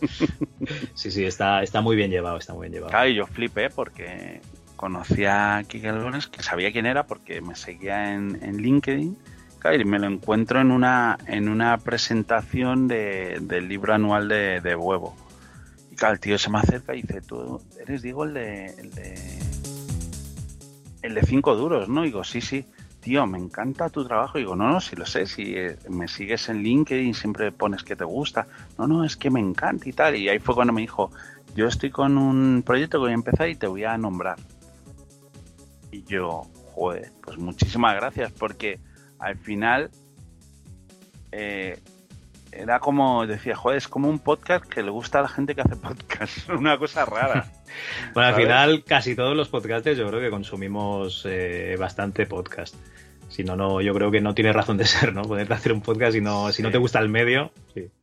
Sí, pero yo no era consumidor de podcast. Entonces, cuando empezamos a hacer el podcast, tuvimos que ver el tono primero. Claro, yo no quería hablar, yo no quería hablar ni y Dani podía hablar perfectamente, pero, pero digo, no, no se trataba de dar nosotros la información. Digo, lo guay es que ellos salgan al desnudo, que hablen ellos, sin que tengan interferencias y que nosotros los vayamos hilando y que fue el trabajo bestia monumental que tuve que hacer al principio, porque me tuve que ver todas las entrevistas, mirando cómo hilarlos, mirar todo el timeline que teníamos que llevar para, para que eso fuera lo más exacto posible. Sabes que a día de hoy solo me han corregido una fecha. me han corregido una fecha que la vamos a cambiar ya. Y de hecho, ahora que cuando acabe la Sí, primera. Sí, el otro día dijisteis un 90 y pico y era el 80 y pico, sí, me acuerdo. Pero que, Sí. que a ver, que, Joder, que esos son. Sí, pero que eso. ¿no? No, Sí, pero no, es que no. además ya están hablando de los 80 todo el rato y se, y se escapa una fecha que no tiene nada que ver, ya se ve que es una equivocación. De Bueno. hecho, Dani está descojonado porque siempre le pongo 80 ya, aunque sea el 2000 o el 90, siempre le pongo 80. Y dice, tío, ¿qué te pasa? Y digo, que me he quedado ahí, tío. Te has quedado en los 80, ¿no? Sí, sí, me he quedado Pero, ya ahí bueno. con él. Con él. No, bueno, pero- para, para quien no lo conozca, Cinco Duros es eh, un programa en el que pues eh, te ponen en contexto un poquito pues al principio de, de- de una situación temporal y eh, a partir de ahí pues los protagonistas del desarrollo de videojuegos desde el principio hasta de momento me parece que vais por el 90 y pico, ¿no? Estáis por el PC Fútbol y tal. sí, pues, 95 estamos ahora, sí. 95, pues era el PC Fútbol 3, pues eh, ya están ahí eh, diciendo, ¿no? Pues un poquito, pues cómo vivían, pues el, eso mismo, el nacimiento del PC Fútbol o el, el- la finalización de Dynamic, que están en ese momento, pues eh, acabando los 8 bits y comenzando los, los 16. Y la idea que, que tienes es llevarlo hasta el presente, ¿verdad? Exacto, sí, sí. Ahora tenemos pensado crear esa segunda temporada e intentar llegar lo más cercano al presente que podamos y mostrar, seguir mostrando, pues eso, esas luces y sombras que hay en la industria y que y que creemos que es necesario que se conozcan y que se vea por fin o se conozca por fin eh, lo que hay detrás de la industria, que es gente con talento, gente que, que ha peleado porque exista esta, estos 40 años de, de- yo diría de sector, porque industria no hay, pero que es verdad que, que al final hemos peleado para que ese- este sector, aunque ahora sean burbujas, eh, exista. Pero vamos, que nunca es tarde para volver a, crear una base, como se creó eh, en los 80, para poder generar eh, ya no solo una base de,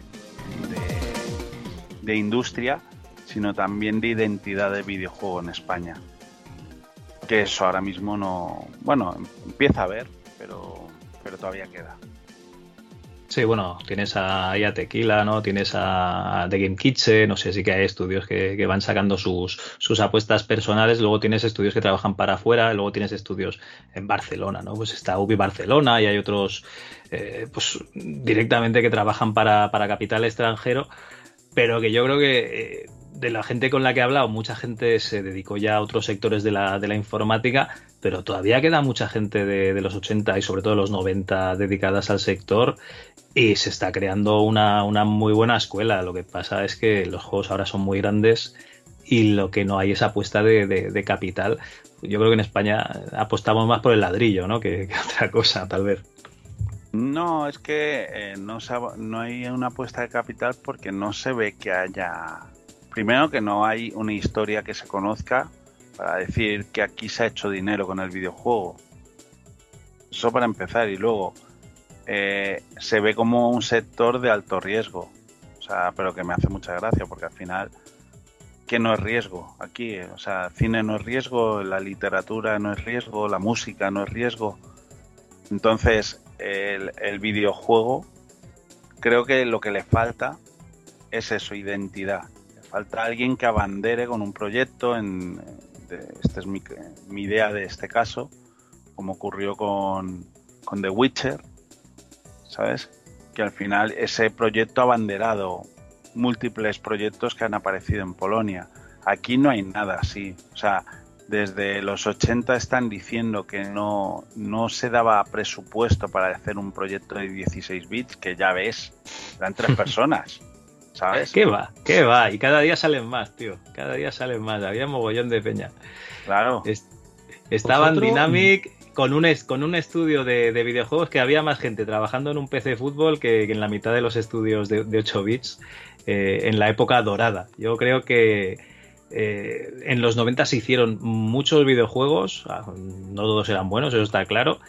Se pagaron muchos sueldos, más que en los 80, se explotaban a menos niños adolescentes. Mm, Yo creo Bueno, que, que Yo en los creo que 90 no- lo, na- nadie explotaba, nadie explotaba niños, ¿eh? O sea, Bueno, yo bueno, tengo- bueno. Yo tengo una, yo tengo una idea diferente. Yo creo que el niño fue el único que tuvo eh, curiosidad para acercarse a la tecnología en ese momento. O sea, si en España en los 90 en muchas familias la abuela o el abuelo no sabía poner el vídeo, imagínate ¿Cómo, hablar cómo iba a usar el Basic? Claro, o sea, los niños eran los únicos que tenían, eh, y casualmente todos estos niños eran chavales que tenían muy buenas notas en el colegio. Y entonces, claro, los padres les dejaban libertad. ¿A dónde vas? Pues me voy a una feria, ¿sabes? Digo, vale, pues nada, que vengas para cenar, ¿sabes? Pero que eran chavales que, que en ciertos casos eran hasta genios, ¿sabes? Porque hacían cosas que dices, joder, pues si son muy jóvenes. Así dentro de, de los que he entrevistado, joder, he visto uno de 13 años, que, joder, madre mía, yo con 13 años, ni de coña estaba haciendo algo, algo de programación. ¿Qué dices? Que los exploten. Sí, a ver, eh, eh, lo que vieron es que la mano de obra en todos estos estudios era gente muy joven, salvo en Figurat, que todos eran jóvenes. Ahí no había nadie que les dijeran, ¿sabes? Bueno, pero a ver, es que la industria nació con, con la generación, como quien dice, coño, que eh, si tenías un ordenador en los 80 estaba en el nacimiento de la industria, que el Eso ordenador es. Es, que es lo que hubo aquí en España, un Spectrum, pues venga, tú acabas de... Tal como tienes el Spectrum, eres pionero, early adopter. Sí, sí, sí. Pero vamos. En cualquier que- caso, m- mirad un detalle porque os estoy escuchando hablar a los dos y bueno, yo a Javi se lo he dicho muchas veces, a ti creo que te lo he comentado también, Diego. Para mí es importante, o sea, yo lo miro como un observador, ¿no? Porque a mí me consta la cantidad de curro que hay detrás del trabajo que tú haces o, o el que Javi hace, ¿no? Y yo estoy descubriendo, se lo digo a Javi muchísimas veces, ¿no? Yo estoy descubriendo ahora una historia de la, del software español de la que no tenía ni idea. Me podían sonar ciertos nombres, pero yo no tenía ni idea. O sea, yo he sido escuchando de primera mano, pues, o bien tu proyecto 5 duros, o bien las entrevistas de Javi. eh, una historia que y, eh, me, me quiero quedar con eso porque me parece muy importante lo que has dicho, ¿no? Que hay que contarlo para que se vea que por lo menos aquí hay una base para, sobre la que construir, ¿no? Yo como un observador externo, ya digo, un simple aficionado que viene desde hace muchísimos años pues escuchando la historia del software español, ¿no? La puñetera edad de oro, digo así la puñetera porque creo que a fecha de hoy el concepto ha hecho más mal que bien. Y la historia oficial, la que el que se acerca al mundo retro, informática clásica en el contexto de España a fecha de hoy, sigue percibiendo como la historia oficial es que aquí hubo una serie de ordenadores, una serie de creadores que medraron desde mediados de los 80, primeros 90, primeros de los 90 las empresas españolas no supieron dar el salto a los 16 bits por temas presupuestarios, por temas de inversión, porque los empresarios españoles son así, no arriesgan y desapareció la industria. Esa es la historia oficial. Eh, ahora, en, estos, en estos últimos años, parece que sí estamos teniendo un poquito de interés en descubrir la verdadera historia, ¿no? Que son que toda esa gente siguió trabajando y que, y que, siguieron, y que siguieron intentándolo y que lanzaron productos muy buenos al mercado y que muchos de ellos acabaron trabajando en grandes compañías, si no aquí porque no las había fuera. Eh, y yo creo muy necesario que esa historia llegue a todo el mundo porque bueno, porque, porque ya aburre, o sea, ya aburre escuchar el tema de la historia del software español que en, lo- en el 92, 93 desapareció. Vamos, que no, pero es que eso sigue siendo una idea tan arraigada ¿no? que O creo si que queremos, vamos a hablar del el eslabón perdido, vamos a hablar de, de Revistronic, vamos a hablar de, de Noria, vamos a hablar de DDM, vamos a hablar de, de Péndulo. Bueno, pero Péndulo, los- Péndulo existe. Y, bueno, Péndulo es la, la, la- la veterana. Yo creo que Sí, a día sí. de hoy es el estudio más antiguo de, de desarrollo español. Pero Eso tienes a los beat managers en Barcelona que, que como quien dice, los conocen cuatro gatos. Tienes a Gaelco que sigue a día de hoy haciendo todavía sus cosicas.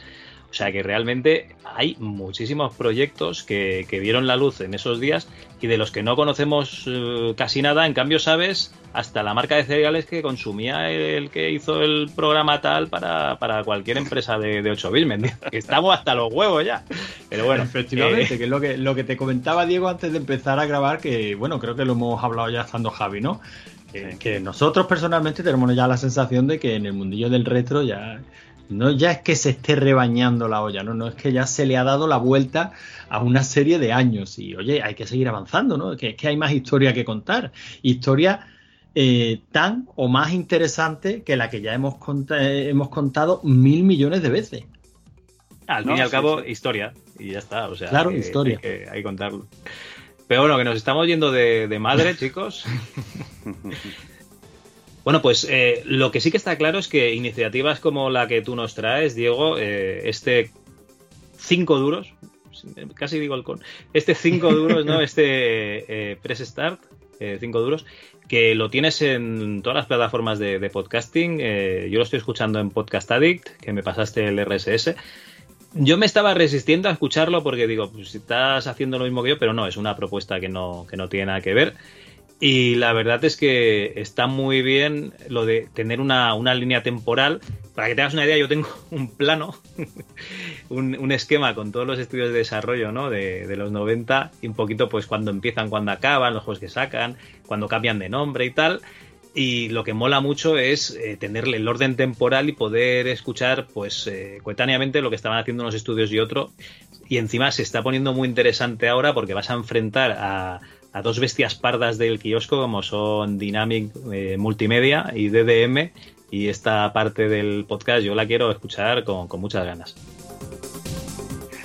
Muy bien, y bueno, y, y más cosas que, que esa es, es interesante, pero lo que para mí es un lujazo es poder contar por fin la historia del nacimiento de comandos, o sea, y dar voz a gente que no habló nunca, porque igual que decís de los 80, en comandos siempre han hablado dos, pero no han hablado desde mi punto de vista otros que tienen que contar también esa historia, que son los grafistas. Al fin y al cabo, Comandos fue un, un hito, pero también un hito en arte. Sí, sí, no, eh, a ver, está, está, claro que- que lo petó no porque el programa fuese espectacular, sino porque entraba por los ojos y era divertido y jugable y adictivo. Pero bueno, eh, ahí estaremos nosotros para escucharlo, no te preocupes. Bueno, Pues oye, pues- nada, fue muy bien y, y nada, me lo he pasado pipa, ¿eh? Con vosotros dos, o sea que...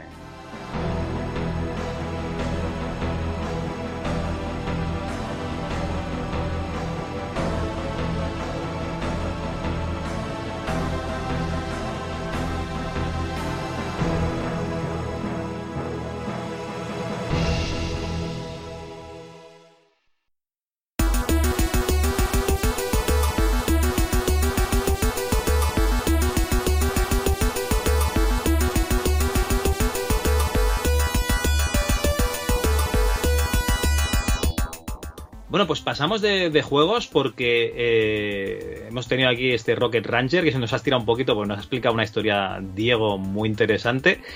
Y Antonio, eh, creo que es de justicia que expliques un poquito este juego arcade al que les está dando estos días, ¿no? Bueno, pues mm, básicamente es un juego arcade al que llevo dándole un montonazo de años, Javi.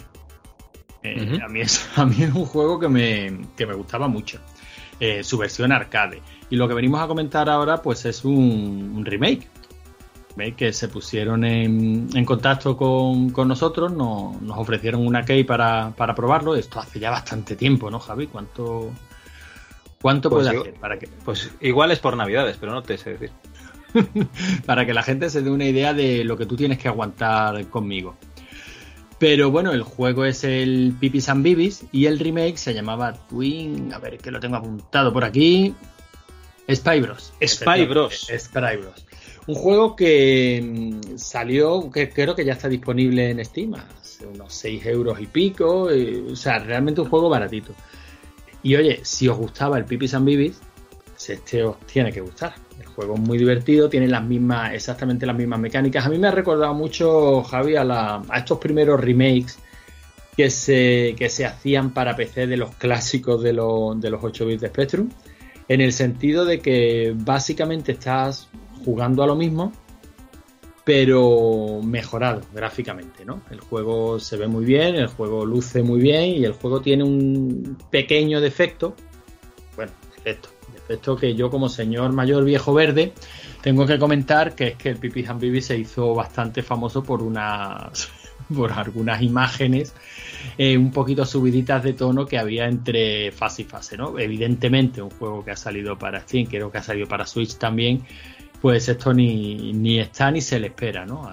Han, sustituido esta- estas imágenes intermedias por un, bueno, en el mismo estilo gráfico de- del remake, pues unas pequeñas cat que van en medio y que no están mal, pero que no tienen la, la gracia que tenía el original.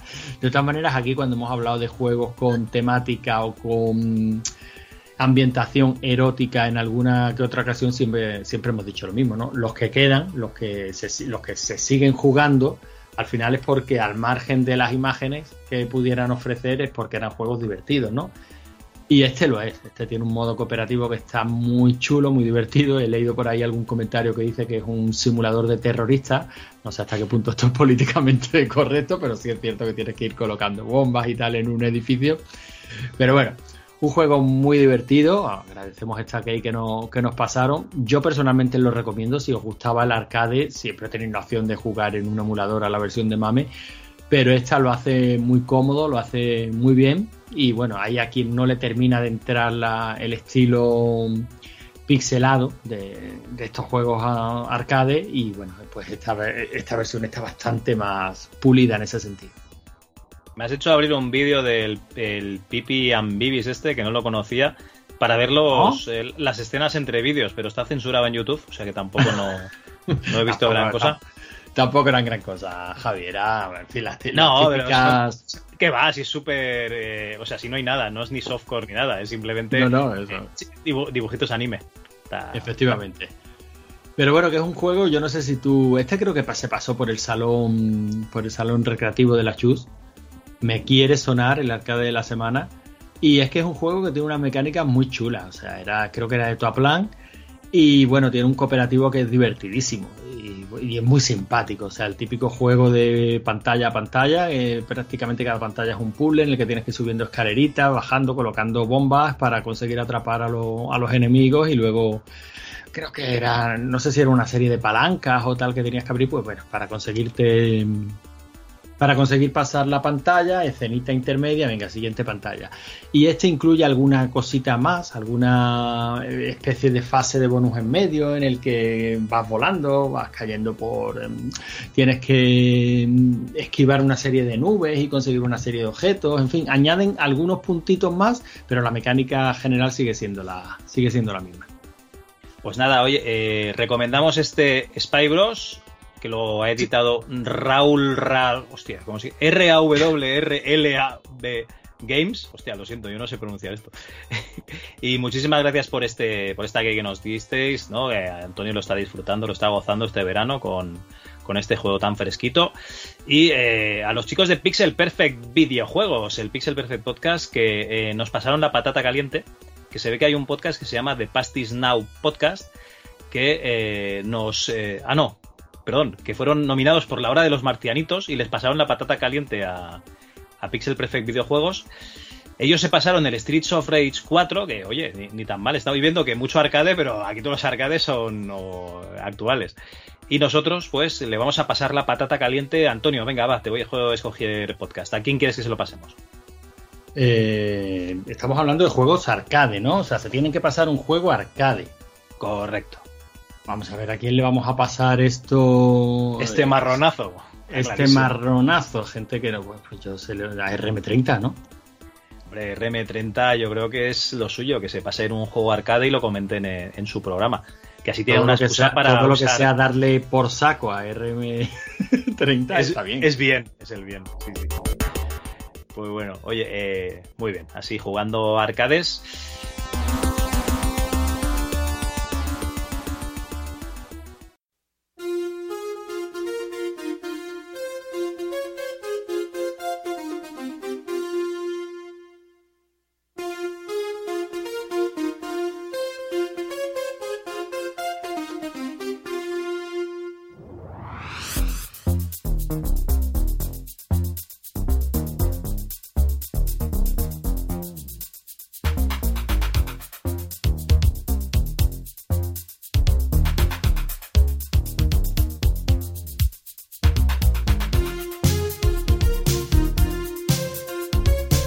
Jueguicos que, que hemos estado jugando estos días es que hemos salido, bueno, al menos el 50% del podcast ha salido en Buscando en la basura, porque el otro 50% no podía, ¿eh, Antonio?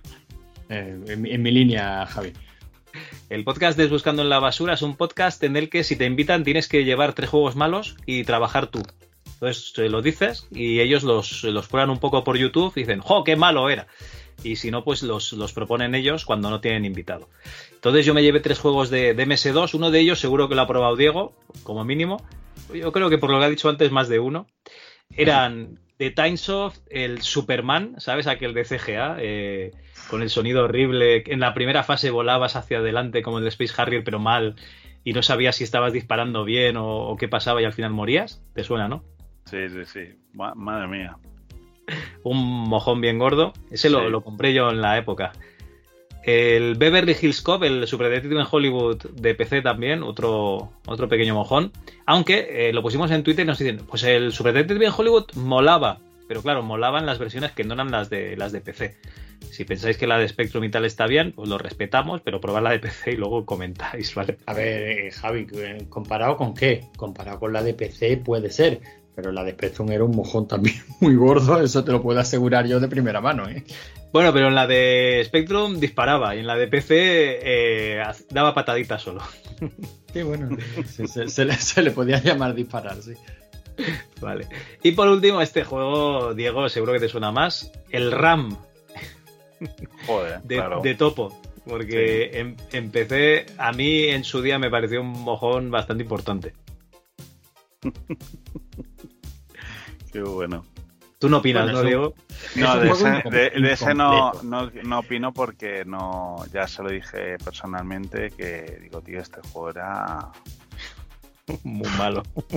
muy malo. Sí, sí, sí, además, eh, bueno, pero bueno, son cosas que se han hecho y que, que mm, de una manera inconsciente se han vanagloriado mu- durante muchos años. Pero claro, yo le dije, tío, este juego es una mierda. Digo, al final, yo me acordaba del cuento del el nuevo traje del emperador. Digo, ¿qué pasa? ¿Sabes? Nadie- nadie- no había nadie ahí que dijera esto es una mierda, ¿no? Claro, exacto. Digo, pero ¿por qué nadie te lo ha dicho? Y digo, no, no, la verdad yo no estaba nada contento con ese juego, que me acuerdo que lo dicen. Pero bueno, al menos, al menos son realistas, aunque sea unos años después, ¿no? Sí, por lo menos eso, que, que era lo que se buscaba, que fueran realistas con lo que se hacía. Pero bueno. Bueno, mucho, mucho trabajo alimenticio es lo que, lo que hay, es lo que Es otro producto de esos, ¿no? Que, que se estaba desintegrando topo y, y bueno, pues salió lo que tenía que salir. En fin. Bueno, Bueno, pero es que este, ya digo, o sea, es un juego que, que yo creo que el juego era ambicioso, que la idea no era mala, pero al final se sacó lo que había. O sea, a mí esto me suena a un, bueno, vamos a salvar los muebles, ¿no? Vamos a, a vender lo que haya a ver si recuperamos algo, ya que le. Pero ni ahí no había nadie que de verdad estuviera eh, interesado en terminar un juego, ¿no? Bueno, borro, ¿no? Los gráficos no eran suyos. Sí. Sí, pero el programador, el programador, Claro, pero el programador que pasaba. Igual mañana, que- igual mañana nos han echado, o sea que no Claro, es que, es que yo cada vez que cada vez que escucho al pobre tico de Borro hablando me, me da una penica porque, porque me, me lo imagino llegando a topo con toda la ilusión del mundo y empezar a tragarse marrón tras marrón y decir, vamos a ver si es que estoy entrando, estoy subiendo a un castillo que se está desmoronando. Sí, sí, él sí que vivió la desintegración ahí en carne. Sí, sí, sí, eh, es una pena, ¿eh? porque pasó por un par de proyectos muy chulos o con vista, con, con posibilidades de ser muy chulos, pero bueno, en las peores condiciones posibles, ¿no? Y, y el RAM este es. Yo recuerdo que esto llegó incluso una demo en una micro hobby, eh, la típica que la pones y dices, bueno, ¿esto qué es? Esto- o sea, es de los pocos juegos que yo he dicho, ¿esto qué es? Pues eh, eso era básicamente lo que, lo que salió. No, no creo que lo mejorasen mucho desde la demo hasta, hasta el resultado Nada, final. nada, ¿eh? nada, está- estaba todo mal ahí. Bueno, pues esos juegos lleveanes buscando, eh, todos de MS2. Y eh, esta semana, porque hacen un programa semanal, han vuelto a traer tres juegos de MS2, o sea que estáis de enhorabuena, ¿no? Esto parece el spin-off de juegos malos. No, de juegos malos tampoco, porque Antonio nos trae cada mierda aquí importante. Es otro, otro spin-off de toca, MS2. Javi, la que toca. Sí, sí, aleatorio total. En fin. Hay 8.159 juegos de MS2 en Moby Games. Alguno tendrá que salir bueno un día de estos. Bueno, en, Buscando dicen que no, ¿eh? Ya, que las posibilidades de que sea malo son altísimas. Pero no les hago caso, que son unos trolls todos, madre mía. Se han ido a juntar los canallitas del retro allí. John intenta No. poner orden, pero no puede. Los canallitas y su amigo el bonachón. Sí, sí. sí.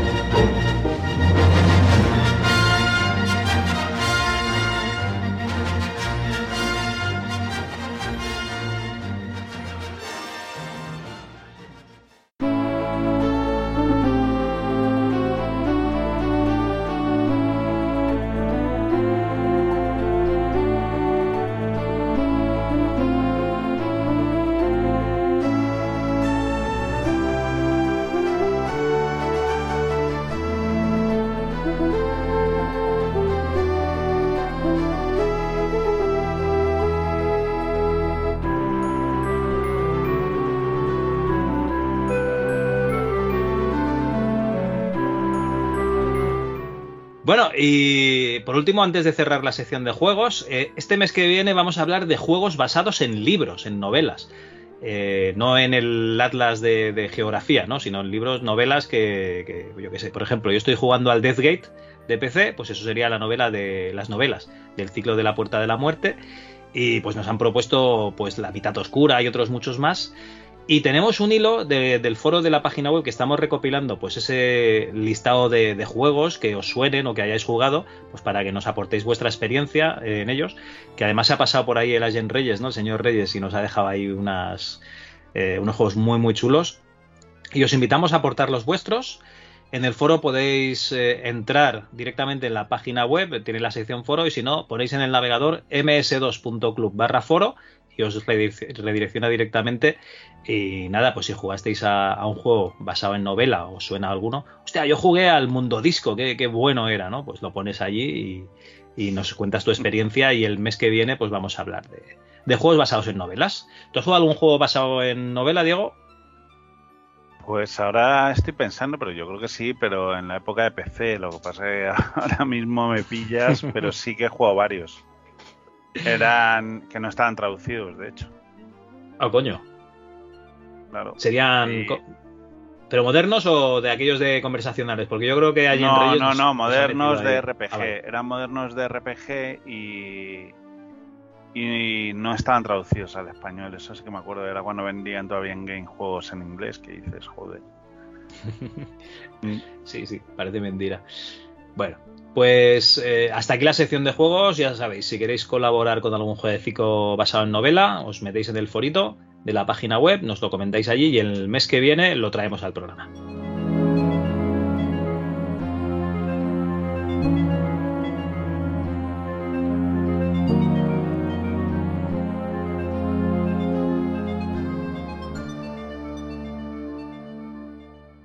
Con ustedes, damas y caballeros, Santiago Segura.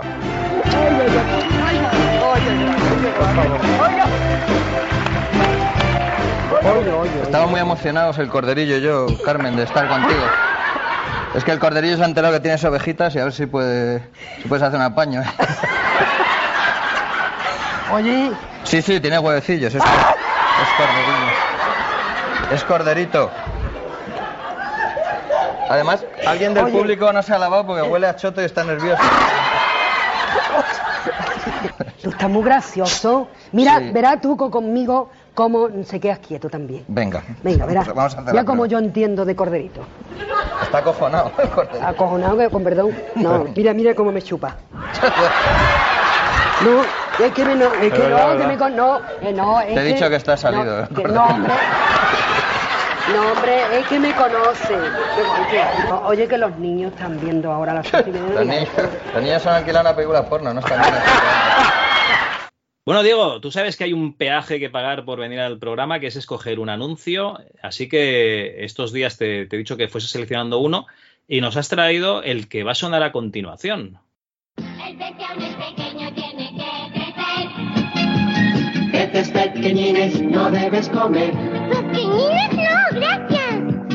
Para que pueda crecer. Y me haga grande y rico y alimente bien. Pequeñines no, gracias. Debes dejarlos crecer. No me habéis visto, pero yo estaba bailando todo el rato del anuncio. ¿eh? Yo creo que éramos los tres moviendo la cabeza fijo, ¿eh? O sea, El caso es que yo he estado viendo el vídeo eh, y no recordaba que fuera tan. O sea, dice, una pescadilla de 60 gramos, eso sale sobreimpreso en los dibujitos animados de los pequeñines nadando, eh, pesará 2 kilos dentro de 3 años. Y, y no pensaba yo que fuera tan interesado el vídeo. Dice, no te comas esta pescadilla de 60 gramos que te vas a poder comer una pescada de 2 kilos. O bueno, Diego, digo- ¿por, por qué nos has traído este anuncio de los pequeñines, que es súper mítico? a ver, lo he traído porque, bueno, he estado mirando anuncios realmente que me, me llegaran en ese momento de, de ser adolescente, porque me di cuenta de que algo estábamos haciendo mal. Era la primera vez que me di cuenta, dije, ¿por qué nos están diciendo que no nos comamos a los pequeñines cuando están tan buenos? Y parece una coña, pero fue exactamente lo que le dije a mi madre. Claro, y mi madre me dijo, eh, pues mira, creo que lo que están diciendo es que estamos haciendo mal. Y yo dije, coño, pues, pero digo, ¿qué pasa? ¿Se van a acabar o qué? Y dice, no, no, es que si te los comes ahora, digo, joder, pues se jodieron las tortitas de, de camarón, ¿sabes? Digo, ¿y ahora qué hacemos? Pues fue algo que ahora que suena coña, pero fue como un drama en la familia de decir, coño, ¿y esto qué, de qué va a acabar? Mi padre era de setenil, ¿sabes? Y, y era como, hostia, dile a mi padre que no coma pesqueñines, ¿sabes? Y- y Hostia, fue- pues. Sí, no, no, además la época del- de las tapas del pecadito frito y tal, ¿no? Que dices, Claro. hostia, aquí hay de todo, sí, sí. Claro, Ay, y si, oh. si vas... Sí, Sí, di, di, di. Justo lo que iba a decir, las tapas de esa época, que era como... Pues muy grandes no eran todos los peces que ponían. Claro, pescado Entonces, frito bueno. en aceite de colza, joder, que eso sí que era una Eh, tapa de la a época. tope. muy bien. a, a tope. no, pues eso, y es verdad que, que en cierta forma fue un... Aparte que era, era muy pegadizo, pero no pasó inadvertido, ¿sabes? No, no era una coña ni... que fue como, hostia, algo estamos haciendo mal. No, y además nos pilló en una época en la que todavía eres, eh, te das cuenta, ¿no? De que hay, de lo que decías tú, de que hay cosas que están mal, ¿no? Porque ahora yo creo que nos han metido tanta mierda por la tele y tal, que somos insensibles a muchas cosas. Vamos, que te ponen ahí, pues yo qué sé, eh, un bombardeo de drones contra tropas reales ucranianas y- o rusas, y te quedas igual. Te ponen un naufragio de pateras y te quedas igual. Te ponen un mini submarino a 3.000 metros de profundidad implosionado y te quedas igual. Estás muy Claro. insensible. En cambio, en esa época tierna, ¿no? De los pezqueñines, pues eso sí que decías, hostia. Ahora, si quieres, te canto yo algo, ¿vale? Sería así como: televisiones, no, gracias, debes dejarme pensar. ¿Sabes? Hostia. Pues también. Pues es lo, lo mejor que se puede hacer. ¿eh? De todas maneras, estáis hablando de pezqueñines y de tapas y tal. A ver, yo soy malagueño. El pescado frito eh, aquí es, no, es, es algo más que una tapa, es una forma de vida. Claro, ahí, ahí pasó inadvertido el anuncio, ahí no lo pusieron en esa época. No te creas, aquí nos hizo darnos mucha cuenta de, no sé si conocéis eh, el chanquete. Ah, De hecho, a los malagueños se nos conoce o boquerones o chanquete. Chanquete es un tipo de, pescado, es una raza mm, aquí del Mediterráneo, que es un pez muy, muy pequeñito. Y es cierto que en estos años empezó a, mm, a plantearse el hecho de decir, vamos a ver, están vendiendo inmaduros, un montón de pescado inmaduro, como si fuera chanquete, hasta el punto que llegó a prohibirse la, venta del chanquete en restaurantes, en, chiringuitos de playa y tal. Y no sé si a fecha de hoy se, se permite la venta de nuevo, no lo sé decir, pero sí sé que durante muchísimos años te ofrecían los chanquetes en los bares como el que te ofrece droga, ¿no? O sea, por debajo de la mesa. Hostia. Y aquí- Por aquí, por No. aquí por Teruel eran los pajaritos fritos, tío. Que ahora es una práctica prohibida, pero aquí le ponen una cosa que son rateras, que es bueno, que no dejan de ser trampas. Y, y entonces, eh, pues eso, hacían pajarito frito, tío. Y a mí eso siempre me ha parecido una cosa repugnante, pero bueno, era también en el pueblo. No de- lo, Sí, pero no todo lo he probado, come- no lo he probado nunca, pero. Claro, pero hay gente que come de todo. mía. nosotros no vas a decir que somos podcasters, nosotros no hemos comido mierda. Bueno, va, vamos a seguir hablando de comida eh, con el siguiente anuncio también. Venga. Este verano sacarás la lengua. Este verano sacarás la lengua con Apolo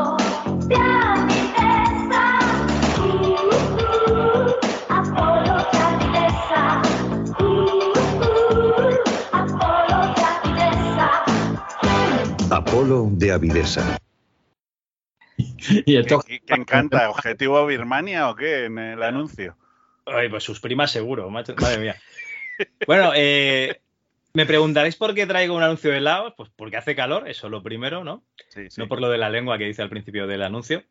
Y por, por otra cosa, este fin de semana ido de camping y, y en Cambrils eh, vimos un, pues nada, una- un bar tal, eh, con, con polos y me fijé en los precios, tío.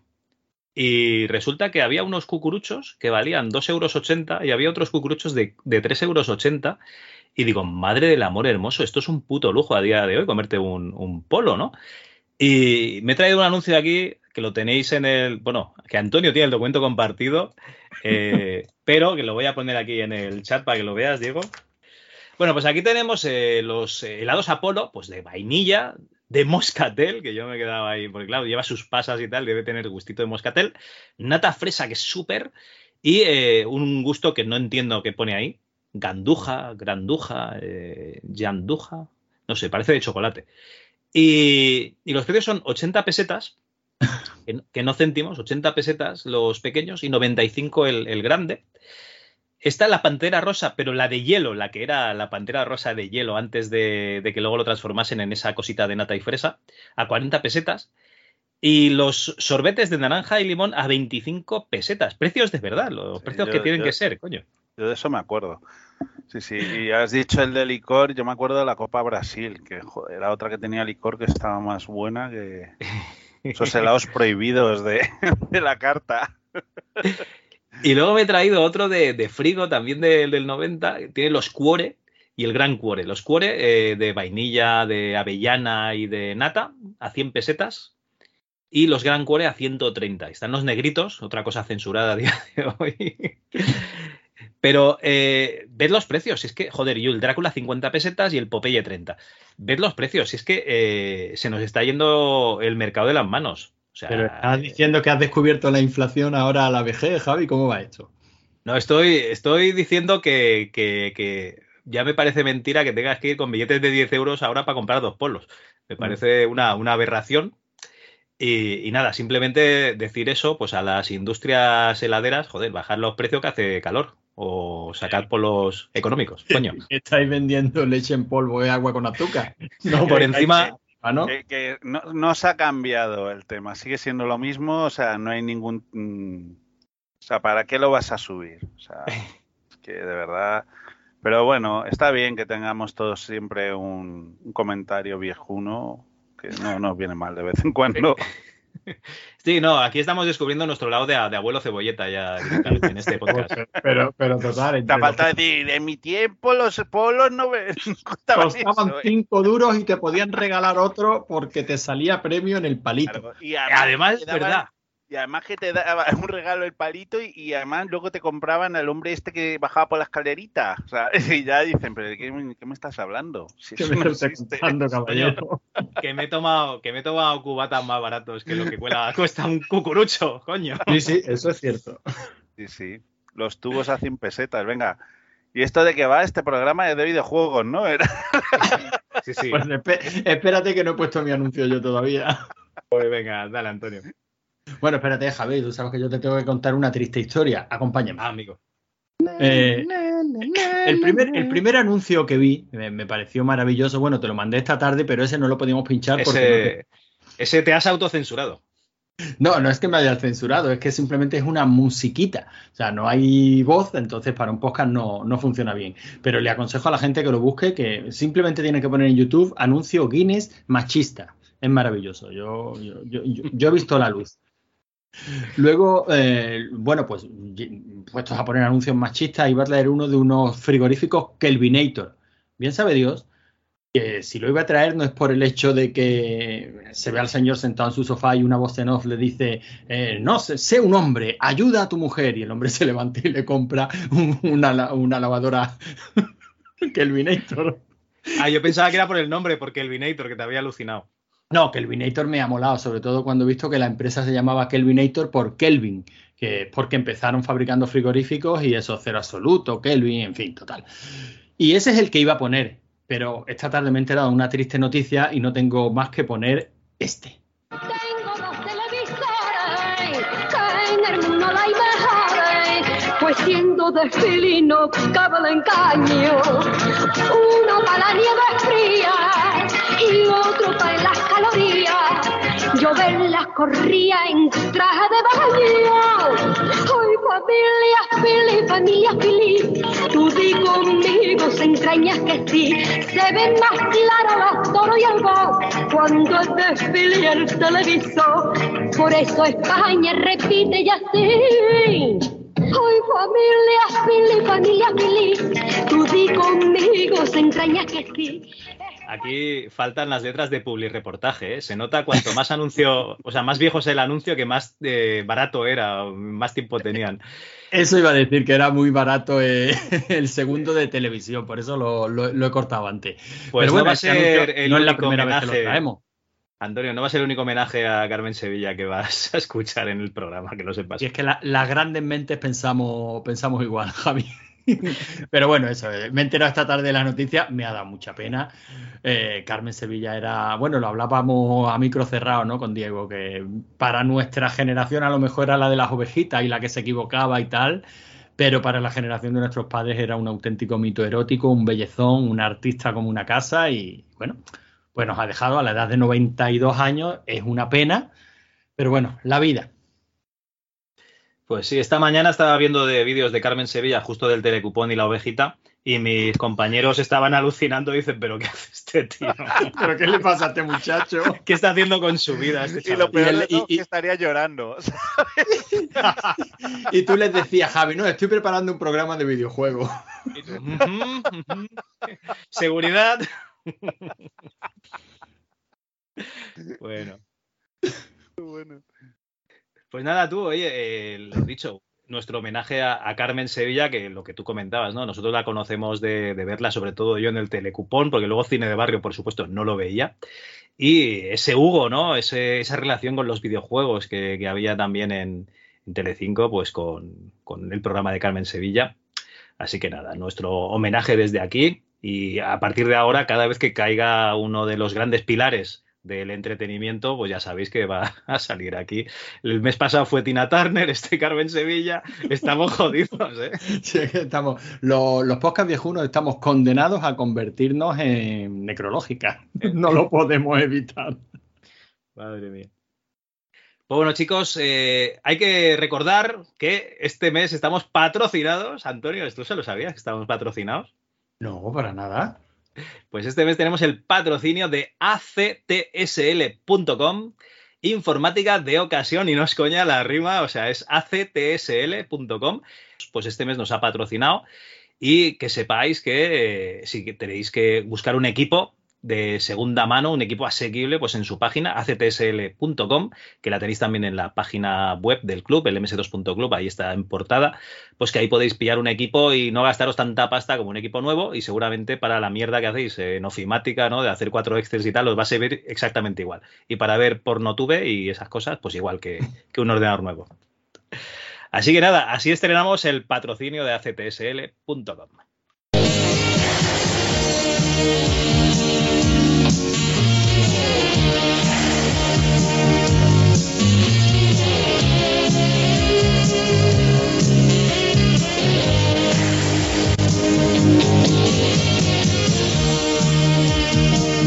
Fortuna, número uno en sabor de rubio americano. ¿Cómo ve mejor esta imagen? ¿Así? ¿O así? Pantalla completamente plana, sin reflejos ni distorsiones. Con el nuevo Telefunken Superplanar, la televisión ha cambiado de plano. Telefunken. Visión de futuro. Llega el 13.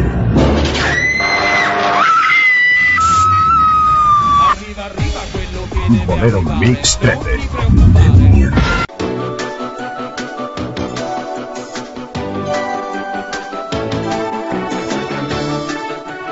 cuarenta y nueve mil seiscientos setenta y nueve.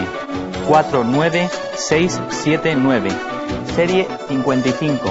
Cero cinco cinco. Pues muchísimas felicidades a quien le haya tocado el cuponazo. Y perdonen lo del pepino, pero son las circunstancias y el hambre. pero, muchas gracias muchachos. Otro día me ponen una tortillita. Y aquí tengo yo a esta belleza de mujer. A mí no me llores, ¿eh? porque tú vas a estar en Telecinco mucho. Hoy se nos despide de, de nuestro querido Teleupón. Mira, este ramo, todo el equipo, te lo hemos comprado. Solamente te deseo que Dios te bendiga muchos años, que seas tan buena niña como eres, que seas tan profesional como eres, como todas, y que Dios te va a ayudar mucho, porque sé también un pajarito, no bajita, vamos a ponerlo bajita, que no me llore, que estás muy guapa sin llorar, y llorando también está muy guapa. Se me vaya el maquillaje. Bueno, que te vea, que te vea en la cara tan bonita que tienes. Que te vas a quedar aquí en Telecinco, vas a hacer muchas cosas, porque eres muy seria, muy profesional, muy estudiosa y muy buena niña. El MS2 hoy.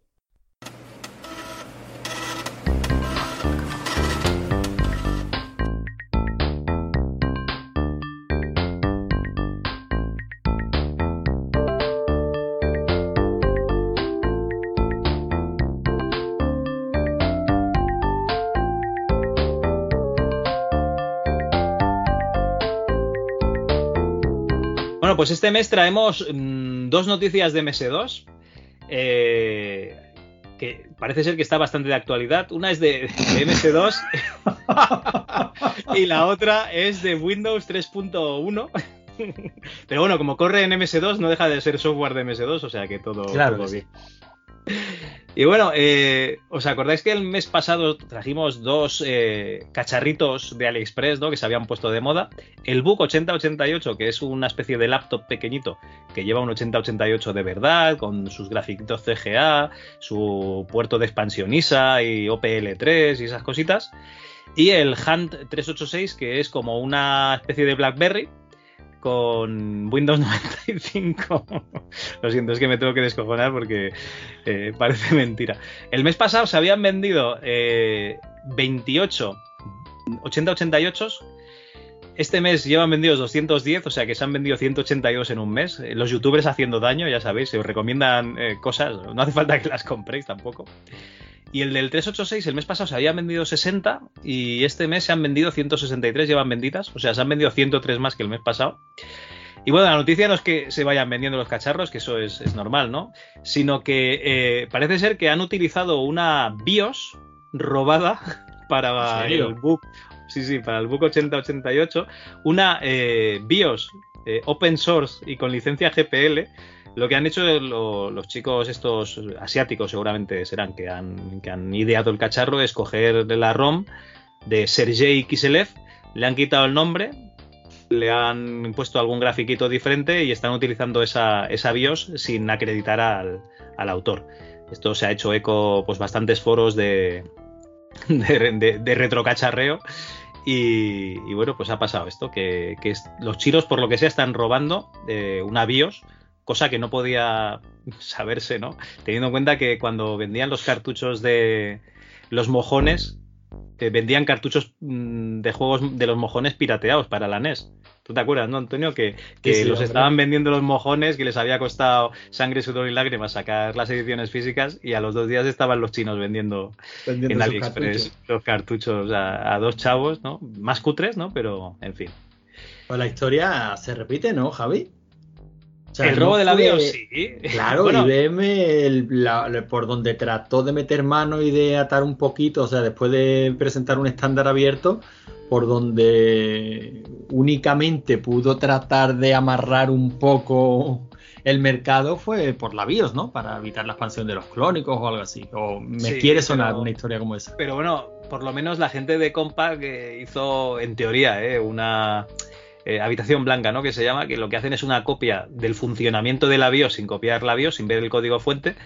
Eh, o sea, tú haces algo que funcione igual, pero sin utilizar eh, los métodos, o sea, en este caso Sí, sí, el código claro. de, de la BIOS. Aquí no, aquí han cogido la BIOS que estaba publicada en GitHub, se la han follado, le han quitado lo que han querido y le han puesto ahí el logotipo que sea y ya, y ya está. Eh, lo curioso es que, claro, que es open source, que era tan fácil como decir, eh, esta, Sí, esta eh, BIOS es, es de este señor. eh, Mencionar el, autor y ya está. Sí, pero bueno, así, pues yo qué sé. Eh, parece que, que es más anónimo, yo qué sé, no sé. En fin, esta es la primera noticia.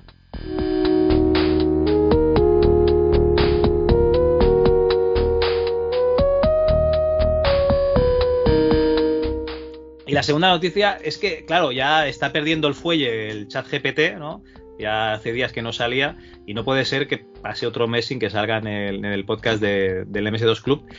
Y es que resulta que han hecho un cliente para Windows 3.1 que se conecta con la API de ChatGPT, o sea que tú puedes tener ahí el, Windows y hacerle preguntas eh, a la IA y él te va contestando en tu propia ventanita de, de Windows 3.1. O sea, tú abres ahí la aplicación y le dices, eh, yo qué sé, mm, hazme una redacción eh, explicando eh, la diferencia entre las columnas dóricas, jónicas y corintias, ¿no? Para, para el trabajo de, de- historia del arte, y él te la hace y lo puedes imprimir pues en tu impresora matricial con ese ordenador, con Windows 3.1 que tienes en casa. O sea que súper guay. Para la gente que siga utilizando versiones antiguas de Windows, parece ser que si adaptas alguna cosita, eh, algo que tiene que ver con, el sistema de dibujo gráfico de, los controles de Windows, me parece que es, pues lo puedes seguir utilizando en posteriores versiones de, de Windows. Si tienes ahí tu, una aplicación nueva, pues que se conecta con la API de Windows, eso, o sea, de ChatGPT, eso sí tienes que tener una key de la API pues para poder utilizarlo. O sea que, que no se quede ningún ordenador viejo sin poderse conectar a, a ChatGPT, por favor. Bueno, pero hasta que esto no lo haga, hasta que no hagan un cliente para Commodore 64, a mí esto me parece perder el tiempo. Seguro que ya está hecho hace días, pero bueno. Seguro, no, Eh, tengo, no tengo dudas, no tengo pruebas, pero no tengo dudas. En el futuro 64 Club ya hablaremos del tema. Pues sí. En fin, pues estas son las noticias de, de radiosa actualidad de- del MS2.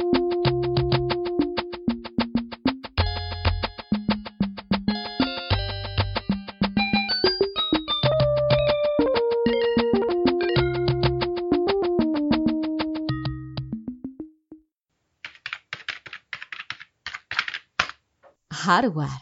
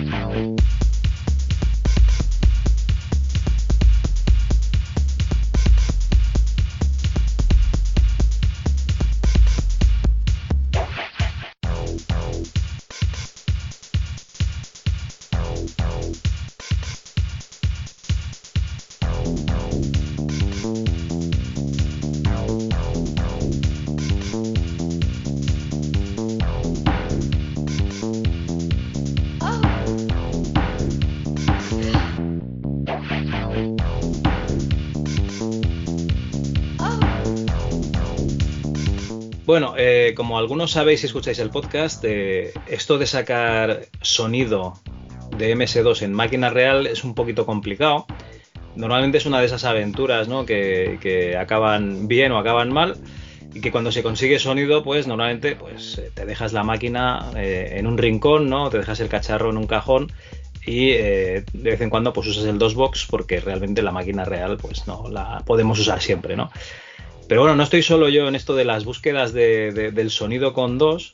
Y me he traído hoy aquí a un chaval que ha hecho un vídeo que vamos a poner en la descripción porque está muy, muy bien.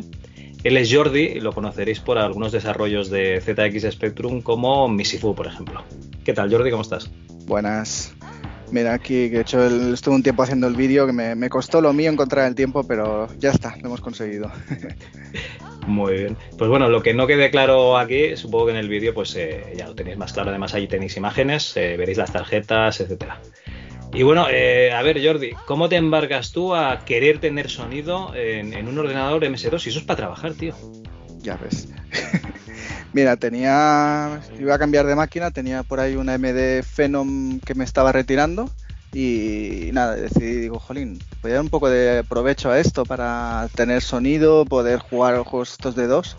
Poco el momento retro que todos tenemos, que como le comento en el vídeo, no sé si es el momento retro de jugar o el del cacharreo. Quizá a veces es el más del cacharreo, ¿no? Yo creo que sí. Pues bueno, eh, a ver, la idea es que, claro, en una máquina actual tú te puedes instalar MS2 o DR2 o FreeDOS, me da igual, ¿eh? uno de estos sistemas. Y lo que va a pasar es que, sí, tú pod- podrás ejecutar juegos y tal, pero el sonido como que tal, ¿no? Que las tarjetas integradas no funcionan, eh, bueno, que, lo que normalmente lleva el PC integrado, en la mayoría de los casos, el 99,9% de los casos, no nos va a servir.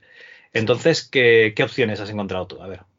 Mira, primero el disclaimer, eh, máquina actual. O sea, tiene que ser una máquina sobre todo que permita el modo real. O sea, las máquinas actuales, el 99,9% permiten quitar el modo este de BIOS, que ahora lo llaman el... Ahora no me sale la palabra, pero el modo, el modo nativo, el de toda la vida, el- ¿sí? El Legacy. El Legacy, exacto.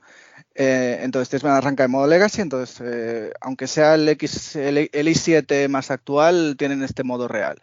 Entonces, eh, las cosas que me he encontrado, ¿vale? Básicamente, primero, la, primera pregunta que tenéis que hacer es, eh, ¿mi máquina tiene PCI? Bueno, las más modernas sabéis que no.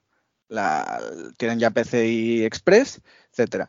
Aunque, aunque hay un hay adaptado ese PCI Express a PCI, que os puedo pasar por ahí algún enlace de un tío loco que ha metido una 3DFX en un ordenador con PCI Express. Bueno, todos nos aburrimos.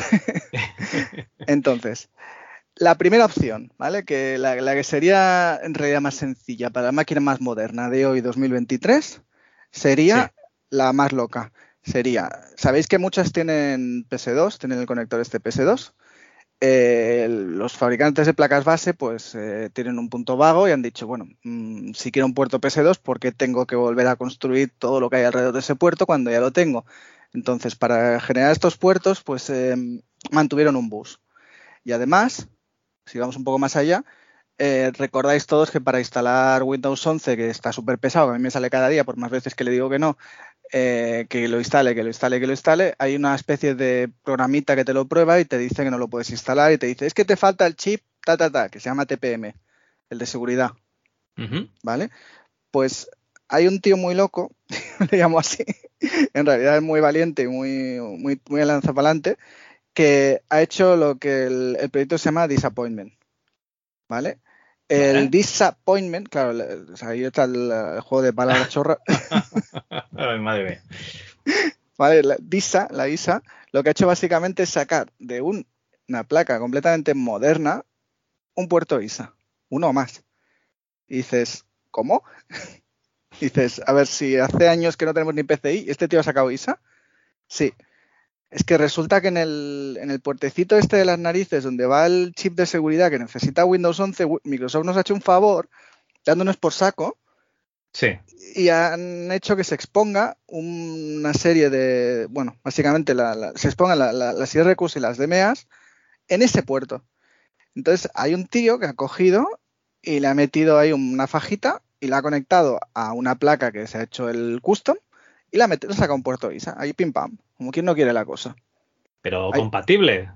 Sí, sí, o sea, le- hay un vídeo por ahí, se llama The Rasteri, el, el usuario de GitHub, de, perdón, de, sí, de GitHub y de, y de YouTube.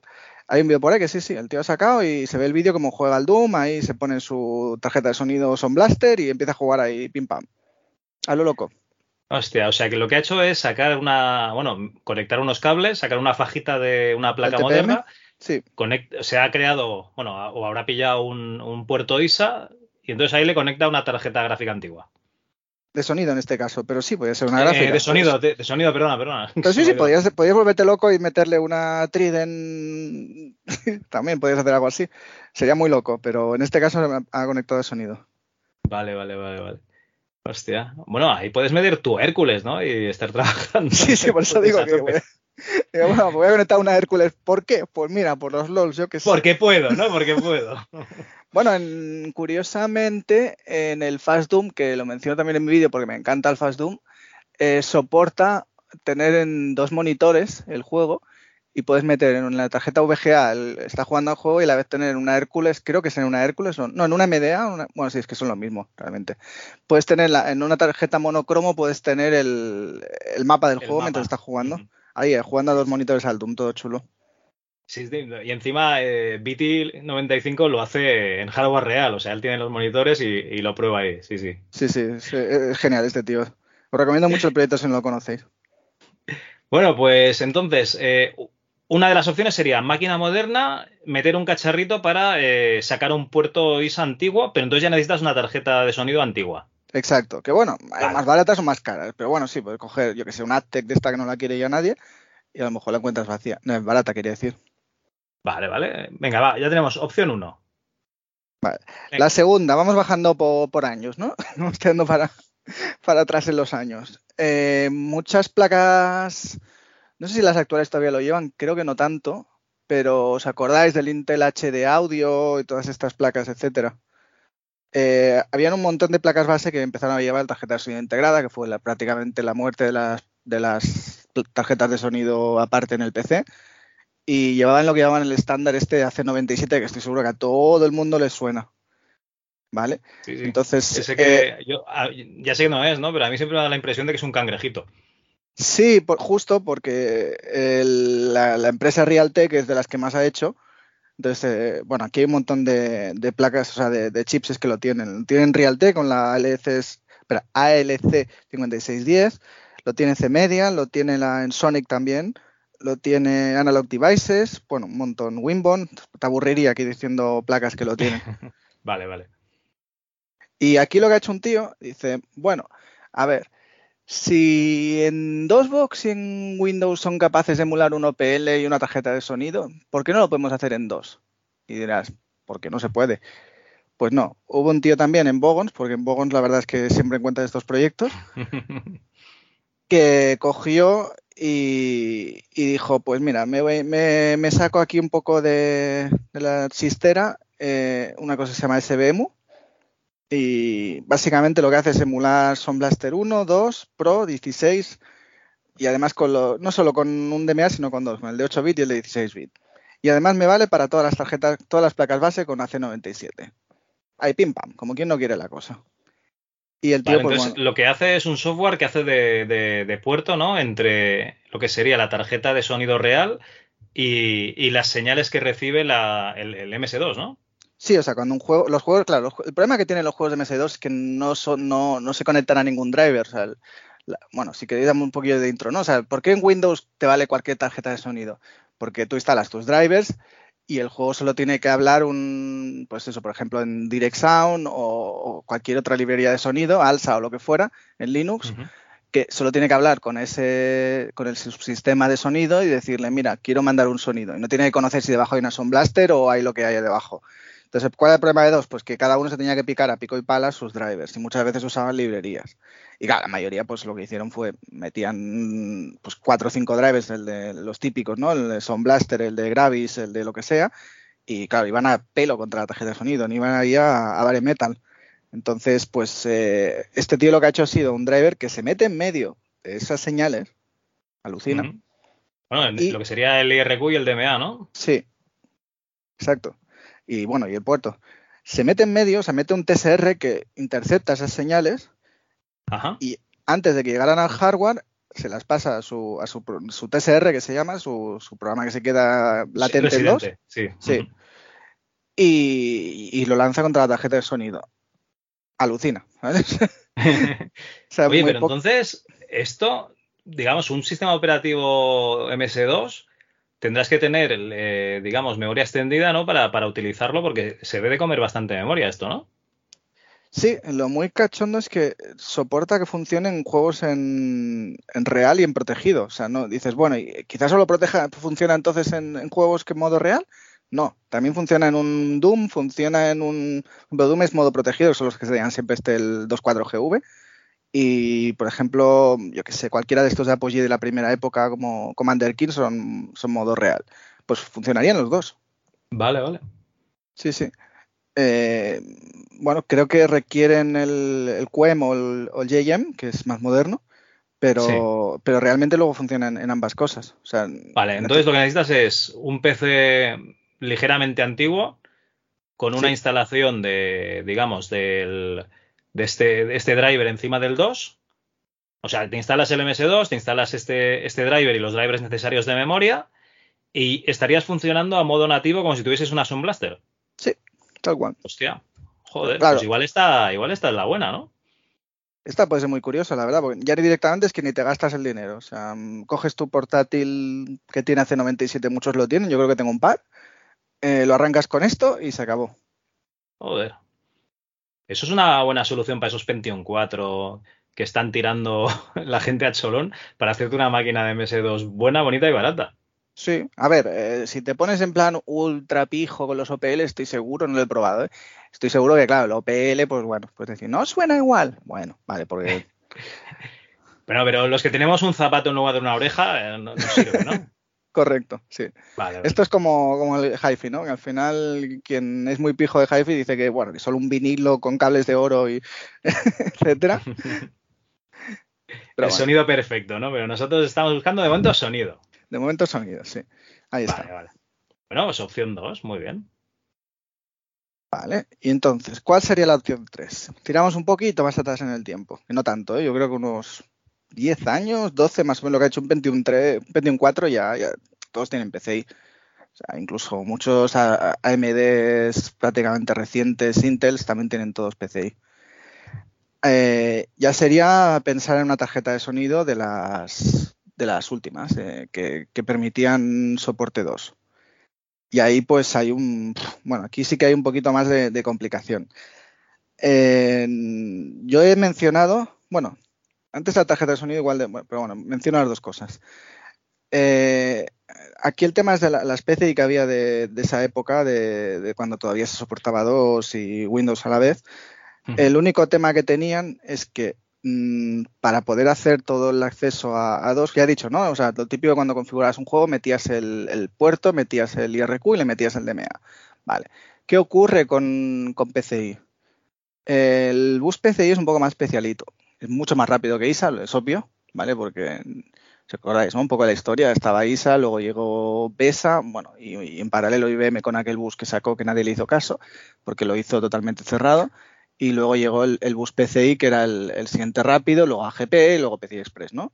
Vale, pues, eh, el tema de PCI es que, claro, el acceso a, a las interrupciones y, al- y el DMA no funciona igual que en ISA, con lo cual todos esos juegos que intentan acceder a la tarjeta de sonido eh, no funciona igual, con lo cual, aunque la tarjeta de sonido se hiciera pasar por una Sound Blaster, por defecto no sirve de nada, ¿vale? Porque Vale. necesitas de alguna manera que el juego se piense o tenga eh, que, que la tarjeta de sonido responda como el juego espera cuando, cuando intenta, pues, por ejemplo, le, tú la CPU, ¿sabéis cómo es el DMA, no? Que tú le, el- eh, básicamente se llama eh, Direct Memory Access. Memory DMA, access. ¿no?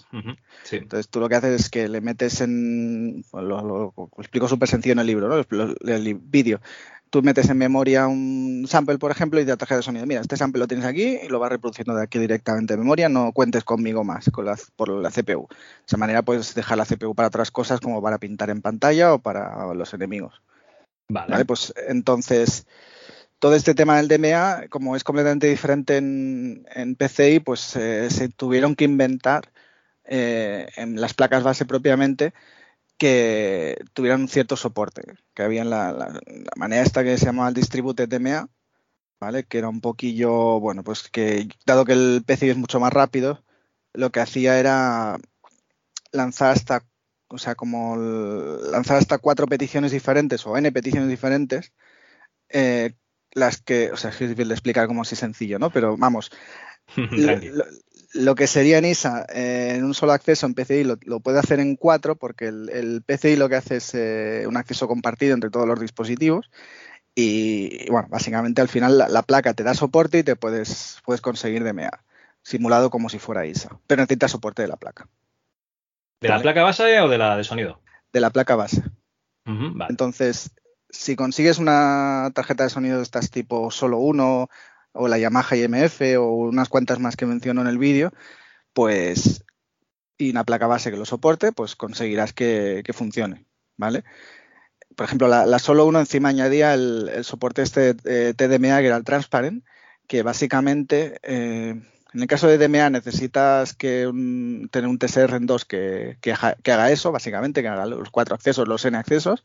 En el caso del Transparent lo que hace directamente que la placa base eh, soporta este modo como se comporte el PCI como si fuera un ISA y va directo. Va, le, Vale. le configura el, el bus PCI y le dice, mira, compórtate con esta tarjeta de sonido, compórtate como si fuera una ISA. Todo lo que llega aquí de peticiones de DMA lo haces como si fuera una ISA. Y ya está. Y es transparente para, para dos. Y los juegos se piensan que están hablando con una Sound Blaster como si no pasara nada. Vale, vale. O sea, eh, digamos sería una, una emulación, pero que realmente es porque el hardware que tú tienes eh, te lo permite. O sea, ya tienes Sí. que ir a buscar unas tarjetas eh, de sonido específicas y unas placas específicas, ¿no? Sí. Entonces, pues eso, tienes una Yamaha IMF 724, la Realtek LS4000, mm, la Sound Blaster Leaf, dicen que tampoco va mal, pero mejor, un- para mí la que me, me ha ido de, vamos, genial es la, la Solo 1. La Vale, Sonic vale. Solo 1. Ya veo subiendo el precio de la solo uno en eBay y en Wallapop.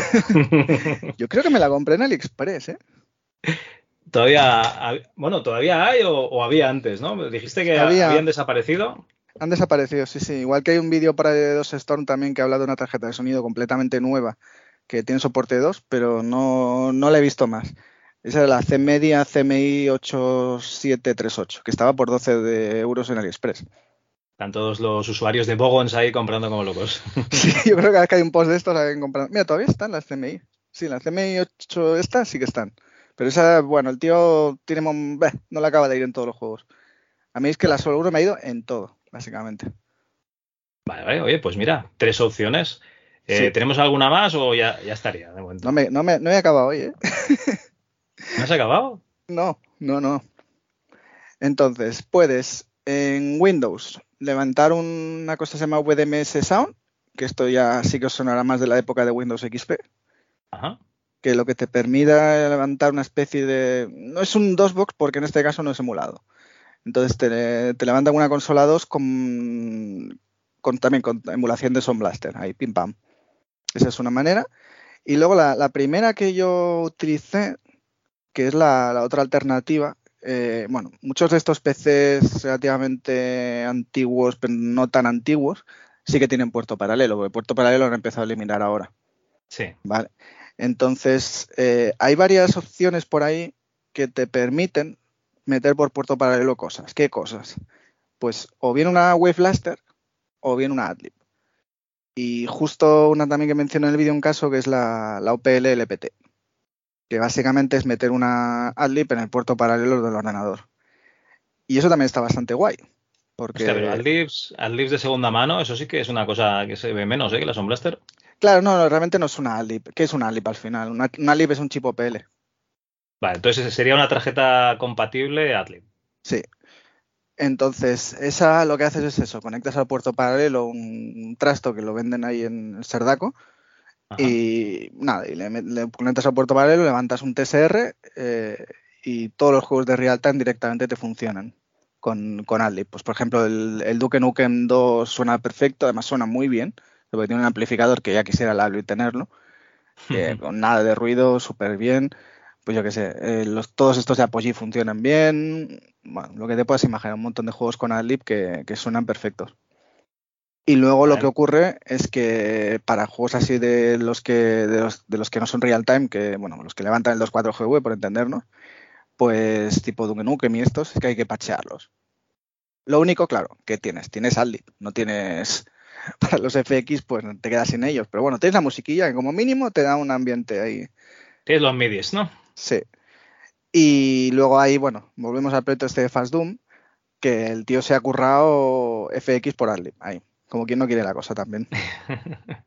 Entonces, para este sí que serviría, ¿no? Para, para Sí. este OPL podrías- LPT. Sí, en- estuve, bueno, en- le hice yo la parte de la pull request al principio para añadir música y luego le, le comenté que, que ya que había añadido el, so- el soporte de FX para Adlib, que por qué no se lo poníamos también al OPL y el tío, pues en, un par de días ya lo tenía, o sea, es- le das un reto y el tío lo hace, o sea, es que es tremendo. Y el otro, en mi vídeo lo probó, de hecho, es que no, no he puesto el audio a tope, pero sí que es eso, o sea, lo- le pones en modo FX, que cuando está en FX no puedes tener sonido, porque claro, la Adlib no puede más, pero suena como si fuera una Sound Blaster, ¿eh? los FX, los tiros y todo, no, yo no lo Y distinguiría. las, y las voces de Duke Nukem, ¿no? Porque Sí, sí. hablaba y tal. Bueno, del, Duke- del Doom, pero sí. Ah, en este caso sea, solo, solo para el Doom, vale, vale. Sí, sí, en este caso solo para el Doom. En el Duke Nukem tendrías eso, MIDI. Tendrías la parte de, bueno, la típica canción de Duke Nukem, que está muy guay, pero no tendrías lo- los FX. De hecho, no, el Duke Nukem creo que no tiene ni PC Speaker, creo que no. No. Pues no Eh, te lo sé decir, porque si no, ya lo no. jugué en el 486. No, el, el Duke Nukem de hecho es muy gracioso porque yo aluciné en la época porque desde el año 96, como dices tú, eh, pero tiene la opción para Disney, para la tarjeta de sonido está la Disney. Para la Cobox. Sí, sí, sí. Justo tiene para la Cobox, que es alucinante. Dices, jolín, con lo viejo que, o sea, con lo vieja que es esa tarjeta y, y le dieron soporte de, de Disney. Vete a saber, a lo mejor el, el que hizo el Build Engine le dio soporte y como todos los juegos que se basan en Build Engine funciona, vete a saber. Sí, o él tenía una, a veces lo típico no que pasa, ¿no? Cuando eres desarrollador, dices, esto estaría bien tenerlo. Vamos a integrarlo. Muy bien. Y pues- creo que no me dejó ninguna opción, pero he dicho unas cuantas, ¿no? Hay unas cuantas, ¿eh? Ah, Yo ya, ya te digo, ¿eh? A mí, como de tarjetas de sonido de la época, solo me quedan las PCI. Para mí la, la opción que veo yo más factible es, es este emulador directamente para dos. Porque mm, meterlo en una placa especial y tal, yo ya lo he hecho y no, no me funcionan, ¿eh? Con los ordenadores que tengo por aquí. Entonces yo me quedaría esa opción para probar. Tendrías que mirar los chipsets que tienes, a lo mejor, el- porque a veces tienes que probar 7 8 drivers, a mí me pasa con la solo uno. En dos me funcionaba todo, pero en Windows no. Y tuve que probar 7 8 drivers en la solo uno. La verdad es que los drivers no son especialmente buenos, pero al final encuentras uno que te da todo. Muy bien. Oye, en el, en el vídeo pones los eh, links a los eh, repositorios, dónde están los drivers y todo. No, lo tendría que hacer, la verdad. Sí, eso es una cosa que me queda pendiente. a ver si lo Eh, hago. Pues, pues, venga, esto, tío, esto tienes que hacerlo. Si no los torpes como yo, no, no vamos a poder tener sonido nunca. Pues sí, tienes razón. Más razón que un Muy bien. santo.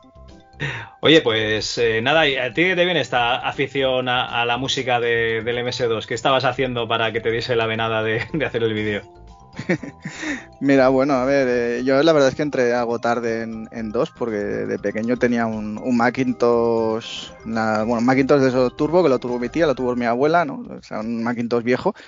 Y, y en el momento que lo tuve me llegó con un Packard Bell, que venía con esta Aztec, eh, con compatibilidad horrible de, de drivers. Y, no sé, empecé, fue en año 90, hablamos del año 96 que venía con un montón de, software, venían con estos cajas de, CDs con un montón de software y la verdad es que fue un poco lo que me, inició en el mundillo este, porque hasta el momento no, no lo había tenido. Pero claro, el, estar ahí peleando como un jabato, pues yo creo que también te, te, vicia, ¿no? Estos temas. Sí, sí, no, pero el puntazo que te dé ahora, que no te estarás montando un PC retro o algo. Lo tengo, lo tengo, sí, sí. Eh, me, me fui a eBay y me compré uno de estos chipsets, o sea, me busqué una placa base con uno de estos chipsets, que de hecho hoy tiene también una, la propia placa tiene también una Sound Blaster compatible y, y- tiré con él. Entonces, sí, fue parte de la, de la gracia, ¿no? De hacer ahí, bueno, de pasártelo bien, ¿no? De, de- de levantar un 2 ahí y ver que todo funciona, que me costó. Pero sí, sí. Muy bien, muy bien. Oye, siempre está bien, ¿no? Porque realmente los que teníamos PC nos gustaba mucho el cacharreo y, y los juegos también, ¿no? Pero, pero hostia, es que hay veces que, que te lo pasabas mejor intentando que funcionase algo que, que luego jugando. Exacto. Muy bien. Pues bueno, Jordi, tío, eh, ¿dónde te puede encontrar la gente si quiere contactar contigo? Bueno, me puede contactar en un mensajito aquí en el canal, sino en el, en el canal de, que tenemos aquí de- del Club de MS2. Yo creo que, que ahí me pueden buscar y preguntarme lo que quieran. Les echamos una mano, ¿no? Y si no, en los comentarios de- del vídeo, ¿no? Sí, exacto. Pues muy bien, Jordi, muchísimas gracias. Gracias, venga, Xavi. Adiós. Sigue con estos podcasts. Hasta luego. Chao.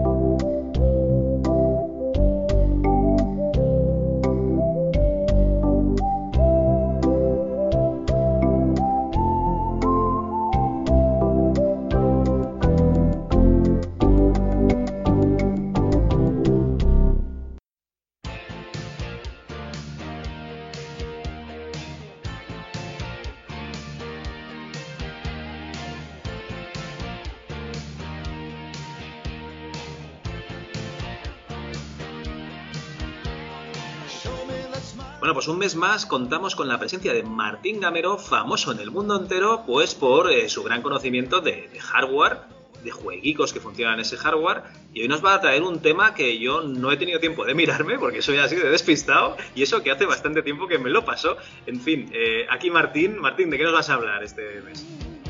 Pues os traigo eh, un- una tarjeta gráfica que ya avisé yo en su día a, un, a un amigo del canal y que bueno, va a ser este, este va a ser un programa un poquito un poquito accidentado porque yo tengo temas médicos con el tema del, del dentista, así que no sé cuánto podremos llegar, pero bueno, Estás diciendo que a lo mejor a mitad de la sesión de grabación entra el dentista y empezamos a oír el... ¿no? De que te está aquí quitando, poniendo un empaste. totalmente. Si, Vale, si, si escucháis que esto se pone como si fuera el Quake o el Gears of War, no os preocupéis, que soy yo huyendo del dentista, ¿no? eso, eso. Pero bueno, había que adelantarlo porque si no esto, eh, si no esto no nos da. A ver cómo queda la cosa. Pero bueno, de todas maneras, hoy, mm, hoy venimos fuerte. Hoy no os preocupéis que no, hoy no va a haber una tarjeta de 1000 euros. La crisis está haciendo estrago en todos los lados. De hecho, también en el precio de las tarjetas. podemos En, ver. las- en los comentarios están diciendo que, que tú solo traes eh, tarjetas que se pueden comprar a partir de un Bitcoin. Tenemos que subir el nivel, ¿no? bueno, pues esta, esta, esta bastante más. Aunque la razón real por, por la que lo traigo es porque eh, es una tarjeta que resume muy bien por qué Nvidia está donde está y por qué ya no tenemos ni ATI ni 3DFX. Alguno dirá, pero es que ATI sigue en AMD. Bueno, eso, de eso ya hablaremos llegado el momento. Pero por ahora lo, lo dejaremos ahí. Y lo primero que tenemos que hacer es volver a 1999, donde Bueno. S3 se la pega con la Sabah 2000 que yo creo que es una tarjeta que vendrá antes de final de año. He visto el futuro y la, la tengo ya medio vista. Que, que se ve con un proyecto fallido. El principal problema que tiene es que, que- es que venden la tarjeta como que va a ser la panacea, pero la tarjeta funciona como el culo. Funciona como S3 en general, ¿no? Oye, oye, a ver, cuando no había aceleración gráfica, las S3 iban que te cagas. Ostras, ya, tío, pero es que después de Virgin duele, ¿eh? Después de Virgin duele, ¿no? ¿Qué es lo que pasa? Que aparte de que S3 está haciendo sus cositas, también tenemos a 3DFX in- intentándose hundir. 3DFX presenta eh, récord de, de ventas, pero el tema de. Pero, pero el tema ya de.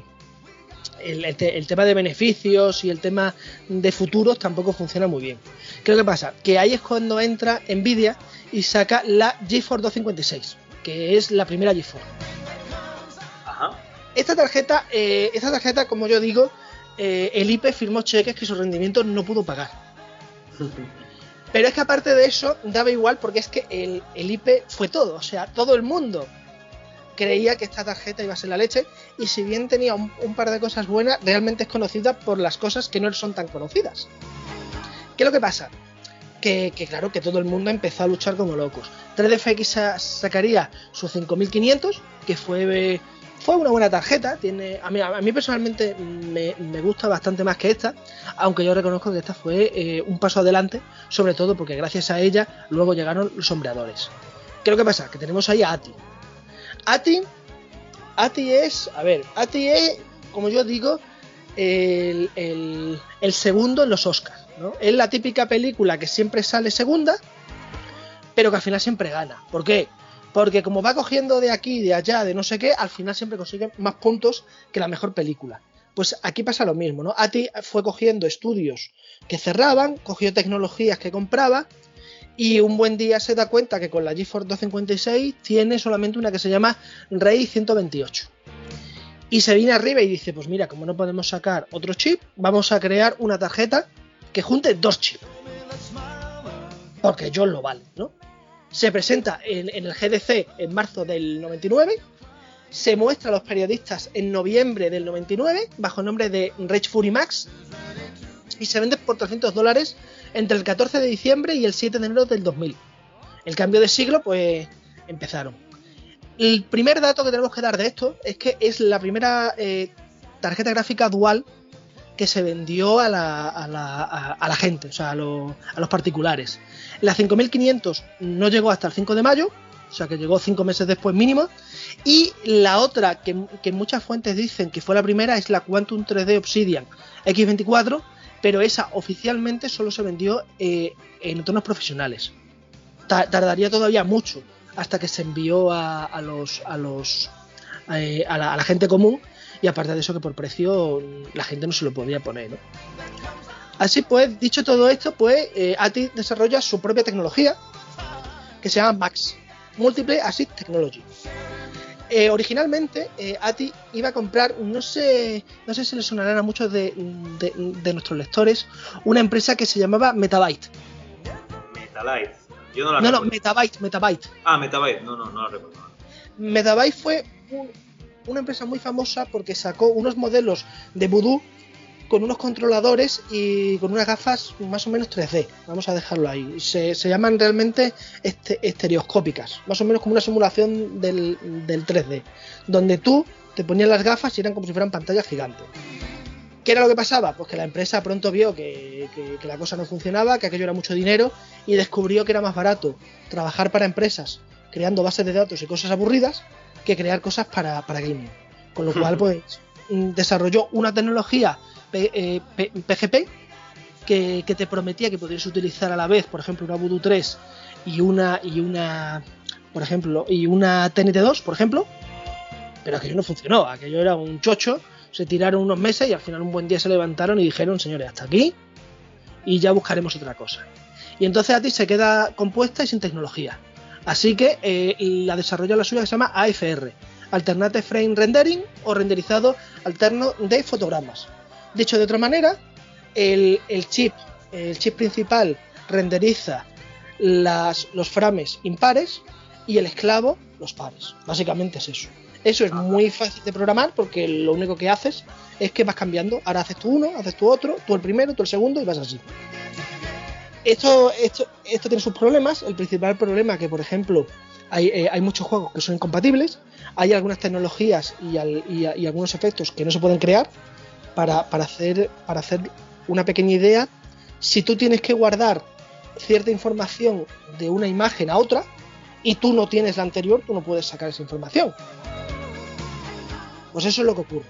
Creo que pasa que a ti, a ti le da igual, porque a ti dice que con esto lo va a hacer. Mete dos, mete dos eh, Ray 28 Pro en, en una placa, le casca 32 megas y dice que esto es el futuro, que a partir de ahora siempre va a haber como gama alta chip con dos, con dos chips. Claro, a- Nvidia dice que, que sí, que, va a ser que no, pero bueno. La cuestión es que, que- es que todo esto llega, ¿no? Y bueno, pues cuando se une, eh, uno lo primero que se pregunta es, a ver, si el puerto AGP, por especificación, solo puede conectar un chip, ¿cómo has podido conectar dos? Bueno, pues porque los lumbreras de ATI dijeron directamente que se cargaban, atención, la especificación AGP, la forma de funcionar el Windows 98, el control del driver, y no conforme con eso se cargaban literalmente incluso algunas placas, porque algunas placas no son compatibles con esta tarjeta. ¿Cómo, cómo, cómo, cómo? Algunas placas eh, de ordenador no eran compatibles con la tarjeta. Los puertos AGP tampoco. Claro. Eh, entonces, eh, ¿qué tenías que tener? ¿Un manual de instrucciones para saber dónde tenías que meter la placa esta o qué? No, lo que tenías que tener era un modelo compatible. Yo, yo, yo lo he probado en dos, en dos placas y a mí en las dos me ha funcionado. Pero parece ser que, que muchas placas, cuando, cuando tú le conectabas, no conseguían ver ambos chips. Porque estos son dos chips conectados directamente a la placa. Y luego el controlador, mientras que se va ejecutando el juego, le va mandando a cada chip un- una imagen. La va renderizando y la va mostrando, la va renderizando y la va mostrando. ¿Qué es lo que pasa? Que esto es cargarte, como he dicho, toda la especificación y cargarte todo por lo que había. Yo supongo que cuando, que cuando Microsoft recibió este controlador, yo supongo que a más de uno le daría un ictus. Porque es que no me explico cómo puedes certificar esto si es que se, está cargando todo lo que tú estás defendiendo. Pero bueno, tranquilidad que, hay más. La forma, la forma que ellos consiguieron hacer fue coger y modificar el modo en que se lee y se escribe para que se pudiera funcionar el, el dispositivo. Pero es que no conforme con eso, también se cargan la forma de iniciar el dispositivo.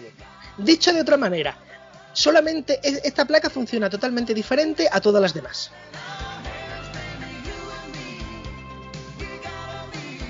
¿Qué es lo que pasa? Que esto tiene un problema y el principal problema que hay que las que las placas bases no consiguen detectar el segundo chip a veces. Con lo cual, de la noche a la mañana, pues te encuentras con, con una placa de 300 dólares que rinde como una de 85. Vale. Pero no os preocupéis que todo fue peor. El tiempo pasa y los sistemas NT, el Windows 2000 y el futuro XP, claro, ellos ya no permiten que te salten los controladores. No sé si la gente se, se- se acuerda, pero el- lo- lo- los Windows 98 eran cunas de pantallazos azules. Básicamente eso era que, el, el- que se hacía algo y antes de una jodienda general lo paraba en serio. Esto es más complicado, pero más o menos es eso. Claro, el Bueno, Windows NT... El Windows NT ya tenía control de procesos y ya podías, eh, digamos, aislar los procesos y, y matarlos. Sí, sí, Windows NT 2000, XP, etcétera. Claro, el tema que hay que es que tú, por controlador, básicamente te cargas toda la protección, te la saltas. Claro, obviamente, pues no sé, obviamente no funcionó. Yo, yo tengo a uno que se, el- hablé, eh, hablé hace tiempo con, con uno que se dedicaba a esto de crear controladores, estuvo como 15 años trabajando y, y así, y y así hablando con él un día me lo dijo, me dijo, mira, los edificios no se caen porque se hacen para no caerse, pero los controladores no funcionan porque nunca se hicieron para una tarjeta. La tarjeta nunca se hizo para él. Moraleja, los controladores nunca suelen funcionar. Y esto fue lo que pasó. Ati un buen día se levantó y dijo que todos los que todos los que tuvieran sistemas NT se quedaban tirados y los demás pues ya verían. Bueno, es Los que realmente lo- yo, yo recuerdo la época que el NT y el 2000 eran para trabajar y que no... había muchísimos juegos que no eran compatibles ya directamente con esos sistemas operativos. A ver, ten en cuenta que eso viene, es un derivado de los dos, o sea que es que es otro sistema operativo diferente al, Windows 9X, 95-98. El Millennium, si no me equivoco, fue el último. Siempre me confundo entre el Millennium, como no los tuve, está el Millennium y el Vista, que nunca sé cuál es el que va antes del otro. Si no recuerdo mal, es 98, 2000, Millennium, eh, XP y Vista. Bueno, y 7. Pero, pero recuerda que el 2000 y el NT son de, la- de otra rama diferente, ¿eh? o sea, eh, NT 2000 y, y XP es, es el Windows que tenemos a día de hoy. Y con el Vista o con el Millennium, con uno de esos dos, se acaba el Windows 9X, el que comenzó con Windows 95. No, no, no, no. El, el- el- el Windows Millennium es el sucesor del, de- del 98, que a su vez era del 95. Y el Windows 2000 es el sucesor del NT 4.0. Con el XP lo que se hacen que se, que se, que se juntan los dos y así de paso porque y, y así de paso se cogen y se evitan problemas porque dentro de Microsoft había una guerra interna entre la gente que quería tirar por NTs y la gente que quería tirar por, por los Windows 90 y algo. ¿Qué fue lo que pasa? Que se crea XP, te cargas la sección OpenGL y a partir de ahí ya solamente es todo XP y DirectX. Aún así, el verdadero problema que hay aquí, más allá de eso, es que tú vendes un producto y no funciona bien porque no puede funcionar bien. Porque tú te Bueno, el producto, era, el producto era una castaña, está. Claro, claro. O sea, es que el- lo peor del producto, que, que es precisamente por lo que yo he dicho, que, eh, que, esta es la, tarjeta que demuestra por qué Nvidia, está donde está y no las demás, es que Nvidia, con todas las chupaz, eh, con, todas las chapuzas y todas las cosas malas que ha hecho, nunca ha llegado a este nivel. Ha, hecho, cosas peores. O sea, por ejemplo, vender la GeForce 4 MX siendo una 2 por, por casi el doble. Eso es, eso es chungo, pero bueno. Pero por lo menos siempre que ha, que ha mandado algo, siempre ha funcionado. Esto directamente se tiraron por la calle del medio y al final, pues le salió como le tuvo que salir. De hecho, bueno, de hecho hay una cosa. Muchos juegos en, Windows 95 y 98 solamente funcionan con un solo chip. Pero que es que encima, si no usas un Intel, el rendimiento es peor e incluso te puede dar más pantallazos azules. O sea que esto es un completo desastre. ¿Qué fue lo que pasó? Que bueno, que, el- que con el lanzamiento, pues sí, eh, el tener dos chips era muy bueno, pero no funcionó bien. Luego encima, eh, los chips, los Ray 128 Pro no eran estándares, o sea, no era algo, no era algo normal como los demás, con lo cual, pues a veces te, podía funcionar mejor o te, podía funcionar peor. Y bueno, y esta fue la, última tarjeta que se lanzó con la marca Rage. Básicamente a, a ti se le dijo que, que no querían una Rage más y de sus cenizas salieron eh, Radeon. De hecho, eh, técnicamente esta es la tarjeta que acaba con la serie Rage y empieza con la serie Radeon. La serie Radeon también tendría problemas, de hecho, gran parte de la parte Radeon venía directamente de esta, pero por lo menos funcionó bien o aceptablemente. Ya no volvimos a ver ningún caso como este, ni tampoco llegamos a ver chapuzas así. Yo desde aquí invito a cualquiera de nuestros oyentes a que busquen la foto en internet y verán directamente conectado tal cual. O sea, esto era horrible. ¿Qué es lo que pasa? Que como vendió poco, vendió caro y vendió tal, pues ahora mismo es muy coleccionable. Yo esta, si no recuerdo mal, en cuanto empezó el COVID me la compré por 80 libras. Realmente el paquete fueron 100 libras, pero me mandó dos o tres. Lo que pasa es que yo vi esa, digo, oye, ¿y esa por cuánto me la dejas? Me dice, tanto. Y le pude rebajar un poquito. Ahora mismo está a unos 200 euros. Yo creo que por 200 euros la podéis encontrar. Pero vamos, eh, mi recomendación es que si la tenéis, que solamente la tengáis para, exponer. Porque como digo, es, complicada. Es, además, mm, tampoco funciona rápido, tampoco tiene ninguna capacidad. Porque, por ejemplo, tú tienes la GeForce y puedes utilizar los primeros juegos mm, Direct 7. De hecho, técnicamente, esa es la mayor gracia que tiene el GeForce 256. Tú puedes querer utilizar Glide en 32 bits y tú puedes utilizar la 5500. Pero tú quieres utilizar esta y no tienes nada. Con lo cual, pues al final, bueno, es, es, un- es una historia curiosa, es una tarjeta muy, muy interesante para la colección. De hecho, por el precio, hombre, no es barata, pero tampoco es cara. Hay cosas mucho peores por ahí sueltas. De hecho, hoy, por ejemplo, se, se vendió una Voodoo 2 por- con caja por 200, por 200 euros. Yo la verdad es que yo no me explico a dónde vamos a llegar. Pero esta, como os digo, buscar una y sobre todo tened cuidado con las placas donde la ponéis porque puede dar problemas. Y ya, mira, aquí tengo yo que no funciona ni en las vías KT333 ni en las Enfor 3. Por si acaso alguien quiere algún dato más curioso. Hostia. Eh, básicamente, eh, se vendería para ser una tarjeta profesional, entiendo, porque si los juegos tampoco servían. No, no, no, no, no, no, no. Esta tarjeta se vende. De hecho, de hecho, se, de hecho se puede ver en todas, en todas las notas de prensa como la tarjeta gaming definitiva de ATI y la que va a acabar con la serie G4 antes de empezar. Pero si luego no iba, ¿no? Claro, ahí, ahí, ahí está el tema, que tú prometes una cosa. Y además que es que lo que lo que más me molesta a mí de todo es que esto se, esto se tenía que saber mucho antes del lanzamiento.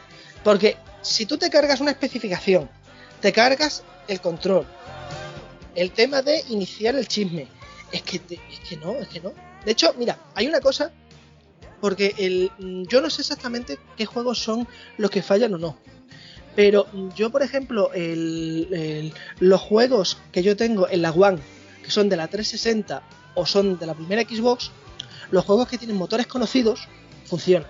Mientras que los que son raros, como ejemplo puede ser el Supreme Commander 2, no funcionan. ¿Por qué? Porque son motores raros y no funcionan como los demás. Yo tengo la teoría de que todos los juegos que tengan un motor raro y que no fuera hecho con la ayuda de ATI, les puede dar cosas raras. Aún así, es, a ver, es una curiosidad, lo que pasa es que es, un- es una curiosidad para nosotros. Tú solo imagínate gastarte eh, cin- 50 dólares más de lo que costaba la GeForce, más o menos esto eran 50 arriba, 50, ba- 50 abajo, dependiendo de la versión, si era SD RAM, si era DD DDR, que no te funcione. Bueno, funcionó tan mal, tan mal, tan mal, que la versión que, que iban a sacar con DDR y todas las series siguientes las cancelaron. De hecho, ya no volvimos a ver ninguna, mul- eh, ninguna multi GPU hasta la época de la, del- de la, de la PCI Express. O sea, tú fíjate a dónde fue. Ya, ya, ya. Bueno, pues a lo mejor se anticipó a su a la época, ¿no? Y intentó hacer una cosa innovadora que no acabó de salir bien. También te digo que por esa época yo recuerdo ver las, eh, las ATI Raids. Tuve una Radeon, yo creo que después de la Riva TNT2, ya, ya tuve una Radeon no sé cuál. Y era una época en que yo quería siempre AMD y ATI. Porque, claro, eh, Intel y, y Nvidia eran el monopolio, ¿no? y, y se me acabó la tontería un poco más adelante, ¿no? Sobre todo cuando no me enteraba de, de qué cojones era la numeración de las tarjetas ATI, porque eso es, eso es el horror venido del espacio. Y, y con la Nvidia, pues eh, sabes exactamente lo que estás comprando. Entonces ya mm, ahí se me acabó, se me acabó la tontería. Pero bueno, eh, que me estoy saliendo de tema, perdón. No, a ver, la, la serie Raid tu- tu- tu- eh, tuvo muchos problemas. De hecho, por ejemplo, literalmente tú podías comprar dos tarjetas iguales y que las dos tuvieran un 30% de diferencia de rendimiento. Eso no era raro. Qué maravilla. De hecho, bueno, de hecho, bueno, de hecho, hay un caso que lo documento yo en, en un futuro libro que es que, eh, que le llega a una empresa y le dice, jefe, me tienes que dar tarjetas de eh, con 8 megas. Y claro, a ti le dice que sí, que sí, que vamos, que todas las que quiera. En esto llama a la empresa y le dice, oye, que vamos a tener que hacer esto. Y dice, pues no, porque no tenemos, no tenemos nada, ¿eh? Claro, el otro se queda así y dice, pues esto hay que hacerlo en dos semanas. Y van los tíos, los muy piratas, cogen un modelo de 4 megas, llaman a otro sitio para que les manden todas, eh, todas las ampliaciones de memoria para las tarjetas que nadie había comprado y ponen un montón de gente a abrir las cajas, meterle la expansión de memoria, ponerles una pegatina de 8 megas y venderla. O sea, vosotros fijaros el nivel de cutrismo que había. Que sí, que alguien me dirá, pues Nvidia hizo lo mismo y, y 3DFX. Sí, pero estamos hablando de ATI. Y las cosas malas de una empresa se dicen en este programa. Que no se preocupen que, que cuando nos pongamos a, a- a ladrar de Nvidia, posiblemente nos carguemos otro posible promocio, eh, eh, tío promocional. Vamos, tío que nos pueda pagar algo. ¿Qué quieres decir? ¿Que me, estás diciendo que después de sacar este programa no nos van a promocionar los, la gente de S3, esa buena gente de S3? Yo creo que no, vamos, yo creo que yo creo que nos van a promocionar muy pocos. Cago en la mano. Vale, vale. Al final, al final vamos a seguir de pobre. Solo digo eso. Bueno, bueno, pues nada, oye, eh, ya está bien. ¿Alguna cosita más que decir de, de esta tarjeta? Aparte de que es una de esas tarjetas que, que hay que comprar para la colección, pero no hay que usar. Pues la verdad es que ninguna. El, mm, visualmente a mí me gusta. De hecho, yo siempre tuve el, el fetiche de esta. Hasta que la probé y hasta que leí dije, Dios santo, menos mal que no caí. Y con todo, a ver, eh, como, como, ya hemos dicho con otras tarjetas, aquí nos reímos y nos metemos con las, con las tarjetas, con las empresas y tal. Pero hay que reconocer que, como tú bien has dicho, oye, los tíos se la jugaron. O sea, eh, es muy fácil criticar ahora. Pero en su día dijeron, oye, pues vamos a intentar. Si esto hubiera funcionado bien y si se hubieran desarrollado APIs gráficas que, que- que- pudieran hacer funcionar bien varios chips, posiblemente eh, ahora mismo ten- tendríamos eh, gráficas de gama alta con varios chips. De hecho, el, mayor ejemplo lo tenemos en las CPUs. Las CPUs, lo- los multinúcleos, eran una chorrada y una, y una tontería hasta que al final se llegaron a implantar. Lo cual aquí, aquí, aquí hubiera pesado. Con todo, esta tarjeta es un poco la que, la que demuestra más o menos la carrera de ATI, de sacar cosas que a veces funcionan y otras veces no. Y sobre todo, pues oye, pues un poquito un- una tarjeta muy olvidada y una tarjeta que, mm, que yo llegaría a decir que ni siquiera ATI realmente la, la llegó a promocionar apenas porque, como he dicho, fue un completo desastre y fue un golpe muy grave. De hecho, incluso hay gente, hay, gente que opina que muchas, que muchas eh, pérdidas de ventas se dieron con esta, porque todo aquel que compró esta después ya se fue ya a la GeForce 2. También hay que decir que la GeForce 2 MX salía por 80 euros, 100 euros y contra eso no podías competir, claro. Normal, ¿no? Si tenían dos CPU, seguramente pues eh, era una tarjeta bastante más cara. Aunque estoy viendo aquí eh, pues esquemas de rendimientos y tal, y tampoco no que tuviese un rendimiento mucho más alto que, que yo que sé, que una TNT2, por ejemplo. Claro, es que, es que son, es que son, es que son como las, es que esos datos son como las avispas, tienen, tienen la gracia en el culo. Eh, si tú miras los datos, verás que, verás que tenía un ancho de banda muchísimo más grande que la que las GeForce. Que lo que pasa, que lo que no te dicen, que es que el ancho de banda se parte en dos. Porque tú tienes que copiar las texturas a cada chip. Y cada chip tiene que utilizar su propia memoria. Con lo cual te pasa lo mismo que te pasa a la 5500. Tú tienes 64 megas, pero reales solo tienes 32. Pero es que, es que encima necesitas un procesador con una muy buena FPU, o sea, con, eh, que pueda calcular bien en punto flotante, con lo cual ya te cargas los K7. O sea, con lo cual al final va sumando y si encima le juntamos los problemas que, hubo con las placas y los problemas que hubo con ciertos juegos, al final nada. Y de hecho, te voy a decir más y, y se lo digo a todos los oyentes. Los juegos que vais a ver en los, en los funcionan muy bien. De hecho, incluso, in- incluso a veces incluso llega a superar a la, a la GeForce 256 DDR. El problema es cuando le metes juegos que no son conocidos. Ahí pega un bajonazo que lo podéis flipar. Vale, vale.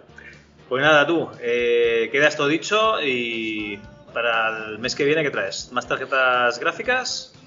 Pues para el mes que viene traigo una, una sugerencia de un, de un eh, precisamente de un eh, oyente que me compró el libro y le dije, digo, pues mira, en cuanto pueda, te pongo este tema.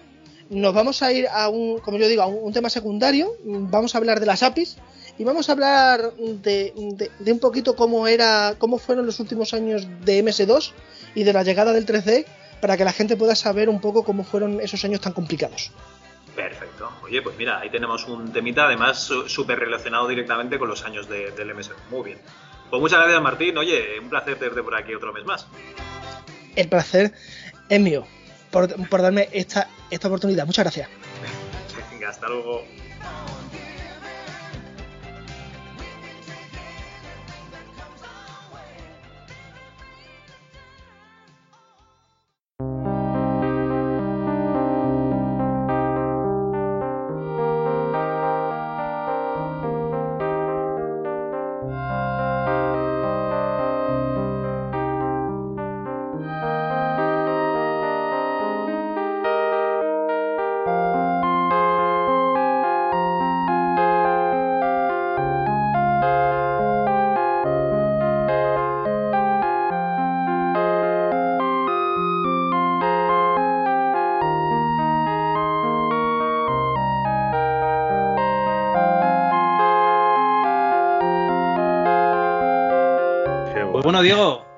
Sido Bueno. un placer tenerte en el programa. Eh, eh, la verdad es que eres un tío interesante porque tienes una- unas iniciativas que, que nos molan mucho. Y, y aunque no te hayan, no, no lo sé si te dieron al final el carnet del retro o no, pero joder, eh, tú que sepas que en el MS2 Club eres, eres bienvenido cuando quieras, ¿eh? Bueno, Me nosotros quedé- no te me podemos quedé- dar me el quedé- carnet Me porque- quedé sin carnet, ¿eh? Me quedé sin carnet. Sí, me cago en la mar. Nosotros te podemos dar carnet de informática clásica o de obsoleto. De obsoleto cuando quieras. El del retro no, porque nos lo retiraron hace unos años también, sí. Antonio le echaron del retro por hablar de, de- del FPGA mal.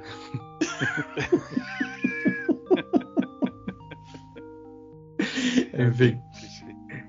Pues bueno, eh, Diego, te deseamos mucha suerte. Eh, haznos spoilers, va. eh, vas a acabar la, la primera temporada ahora dentro de poquito, lo comentabas, y vas a estrenar una segunda temporada después del verano de Cinco Duros. Sí, vamos a estrenar, pero no va a ser una segunda temporada, va a ser un impasse para crear la segunda temporada, pero vamos a ofrecer otro nuevo formato. ¿Vale? Vamos a... Lo que pasa es que, claro, no puedo ahora adelantar nada porque todavía no está hablado del todo ni sentado, asentado lo que queremos hacer, pero sí que va a ser algo que, está en la misma línea. O sea, van a, van a aparecer eh, entrevistados y, y van a contar una historia a nuestro modo de ver interesante, pero nada de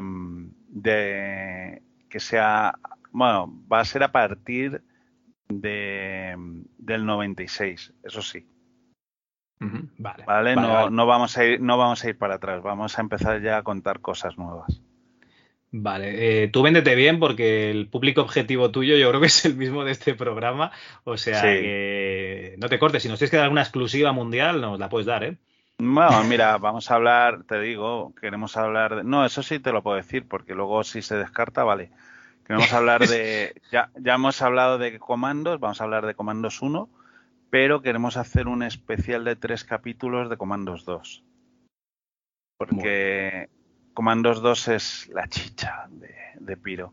Eh, y si nos ponemos, eh, podemos hacer un especial de Piro, porque podemos llegar hasta el final. Eh, podemos hablar de, de la prisión. Podemos hablar de... em, ¿Cómo se llaman? Estos. De, de Revelac, ¿no? Por lo menos. Bueno, Revelat va a ir a, a la segunda temporada, seguramente. Ah, vale, vale. Pues los otros Sí, sí. eran Noria más Hammer más DDM, ¿no? Sí, exacto. Noria más Hammer más DDM. Eh, no, y hay más, ¿eh? eh Tragnarion, también quiero contar una historia de Tragnarion. Claro, claro. Y quiero contar la historia porque tiene una historia detrás bastante chula. Y hacen un juegazo, de hecho. Tía, estamos ahí expectantes. Pues sí, sí, deseando, deseando escucharlo todo, la verdad. Ya, ya te lo comentaba que para mí tu proyecto, ahora mismo tu podcast, está, se ha convertido en, lo- en los que cuando cae se coloca el primero en la lista, en la lista de reproducción. Y eso para los que escuchamos podcast habitualmente, o sea, de una forma compulsiva, casi te diría, pues es mucho. ¿eh? O sea, cuando, Sí, sí, sí. cuando se publica, ese va al primero en la lista de reproducción. Bueno, pues oye, muchísimas gracias y bueno, eh, que a todos eh, muchísimas gracias los que estáis escuchándome, que también sé que es duro. Nos sufren, nos sufren mes a mes, nos sufren mes a mes. Sí. Están acostumbrados Sí, sí, a sí. pasarlo Si nos mal. sufren a nosotros, no te preocupes. Y, y nada, no, de verdad, ahora en serio, sí, quitando bromas, que muchísimas gracias, que y sobre todo después de casi ya mitad de temporada, muchísimas gracias a todos los que estáis escuchando el, el podcast y, y que estéis apoyando al podcast, que, eso es también algo que nosotros valoramos. Y sobre todo a vosotros dos también, porque habéis hablado conmigo para que yo hable de este proyecto. O sea que Antonio y Javier, muchísimas gracias. Hombre, además ya nos, has aportado un oyente nuevo que en los comentarios de Evox nos puso un chico, hostia, he escuchado el 5 duros y salíais mencionados y, y tenéis entrevistas que molan mazo. Y digo, pues mira, va, otro, otro oyente. O sea que esto es mutuo. Eh, es curioso porque yo pensaba, claro, yo eh, estando en el mundo de la, de la informática clásica, que me gusta mucho, pues yo intento escuchar un poco de todo y tal. Y yo pienso que todo el mundo es como yo y que todo el mundo más o menos tiene a todos los demás situados, pero resulta que no, que pues a lo mejor eh, a ti no te conocen, pero a, nosotros sí o al revés. Y estoy convencido, te lo decía antes, que la gente que le gusta a nuestro proyecto, el tuyo le tiene que gustar, porque es, eh, joder, es hablar de, de la historia del desarrollo. Bueno, tú hablas desde, desde una perspectiva de 40 años y nosotros hablamos pues desde el 90 al 2001, por decir algo. Y, joder, es que le tiene que gustar por narices. Pero bueno, eh, oye, que darnos un poquito de, apoyo entre nosotros, pues siempre hace que, que, lo que nosotros pensamos que conoce todo el mundo, que, que es mentira, que, que, le llegue a más gente, o sea, que, está bien. Sí, sí, o igual, bueno, ya hablaremos porque yo también creo en las colaboraciones y, y es algo que también intento hablar de ello mucho, en, vamos, con la gente que he entrevistado, digo, joder, que hay que colaborar. Y claro, sí, hay, de, que, hay que crear cosas interesantes. Exacto. Y nada, yo, yo encantado de, de hablar con vosotros y, y, bueno, cuando empiece una segunda temporada, quién sabe, hasta vuelvo. Aquí tú ya sabes que nosotros, eh, mientras el invitado se ocurre algo, está sí, invitado no. siempre.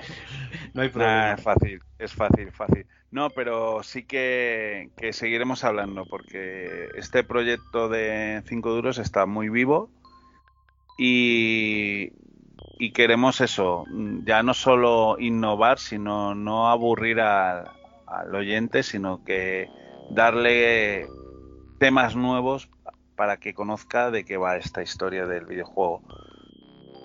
Oye, pues ya es hora de que la gente joven como tú tome el relevo. Y Antonio, tú y yo, lo que tenemos que hacer ya es retirarnos, tío, en todo lo alto y ir a, disfrutar de la vida, ¿no? Como, como esto que vamos a hacer ahora cuando acabemos la llamada, que es ya, pues, eh, ir al jacuzzi, ¿no? Eh, ir abriendo esa latita de, esa botella de cerveza del anuncio que te has autocensurado y nada, y disfrutar la, la vida de, de, de, de, ¿Cómo era? Del molar, ¿no? Decías, Antonio. El molar, el molar. Dejate el, el tema de los jueguitos y dedicarnos al molar. Pero eso habla por ti, Javi. Yo lo que me, lo que me toca es meterme en la cama prontito, que dentro de un rato suena el despertador y hay que trabajar. Pues nada, chicos. Eh, lo dejamos por aquí. Venga, chicos, hasta luego. Adiós. Vale, pues ya estaría, chicos. Pues cojones.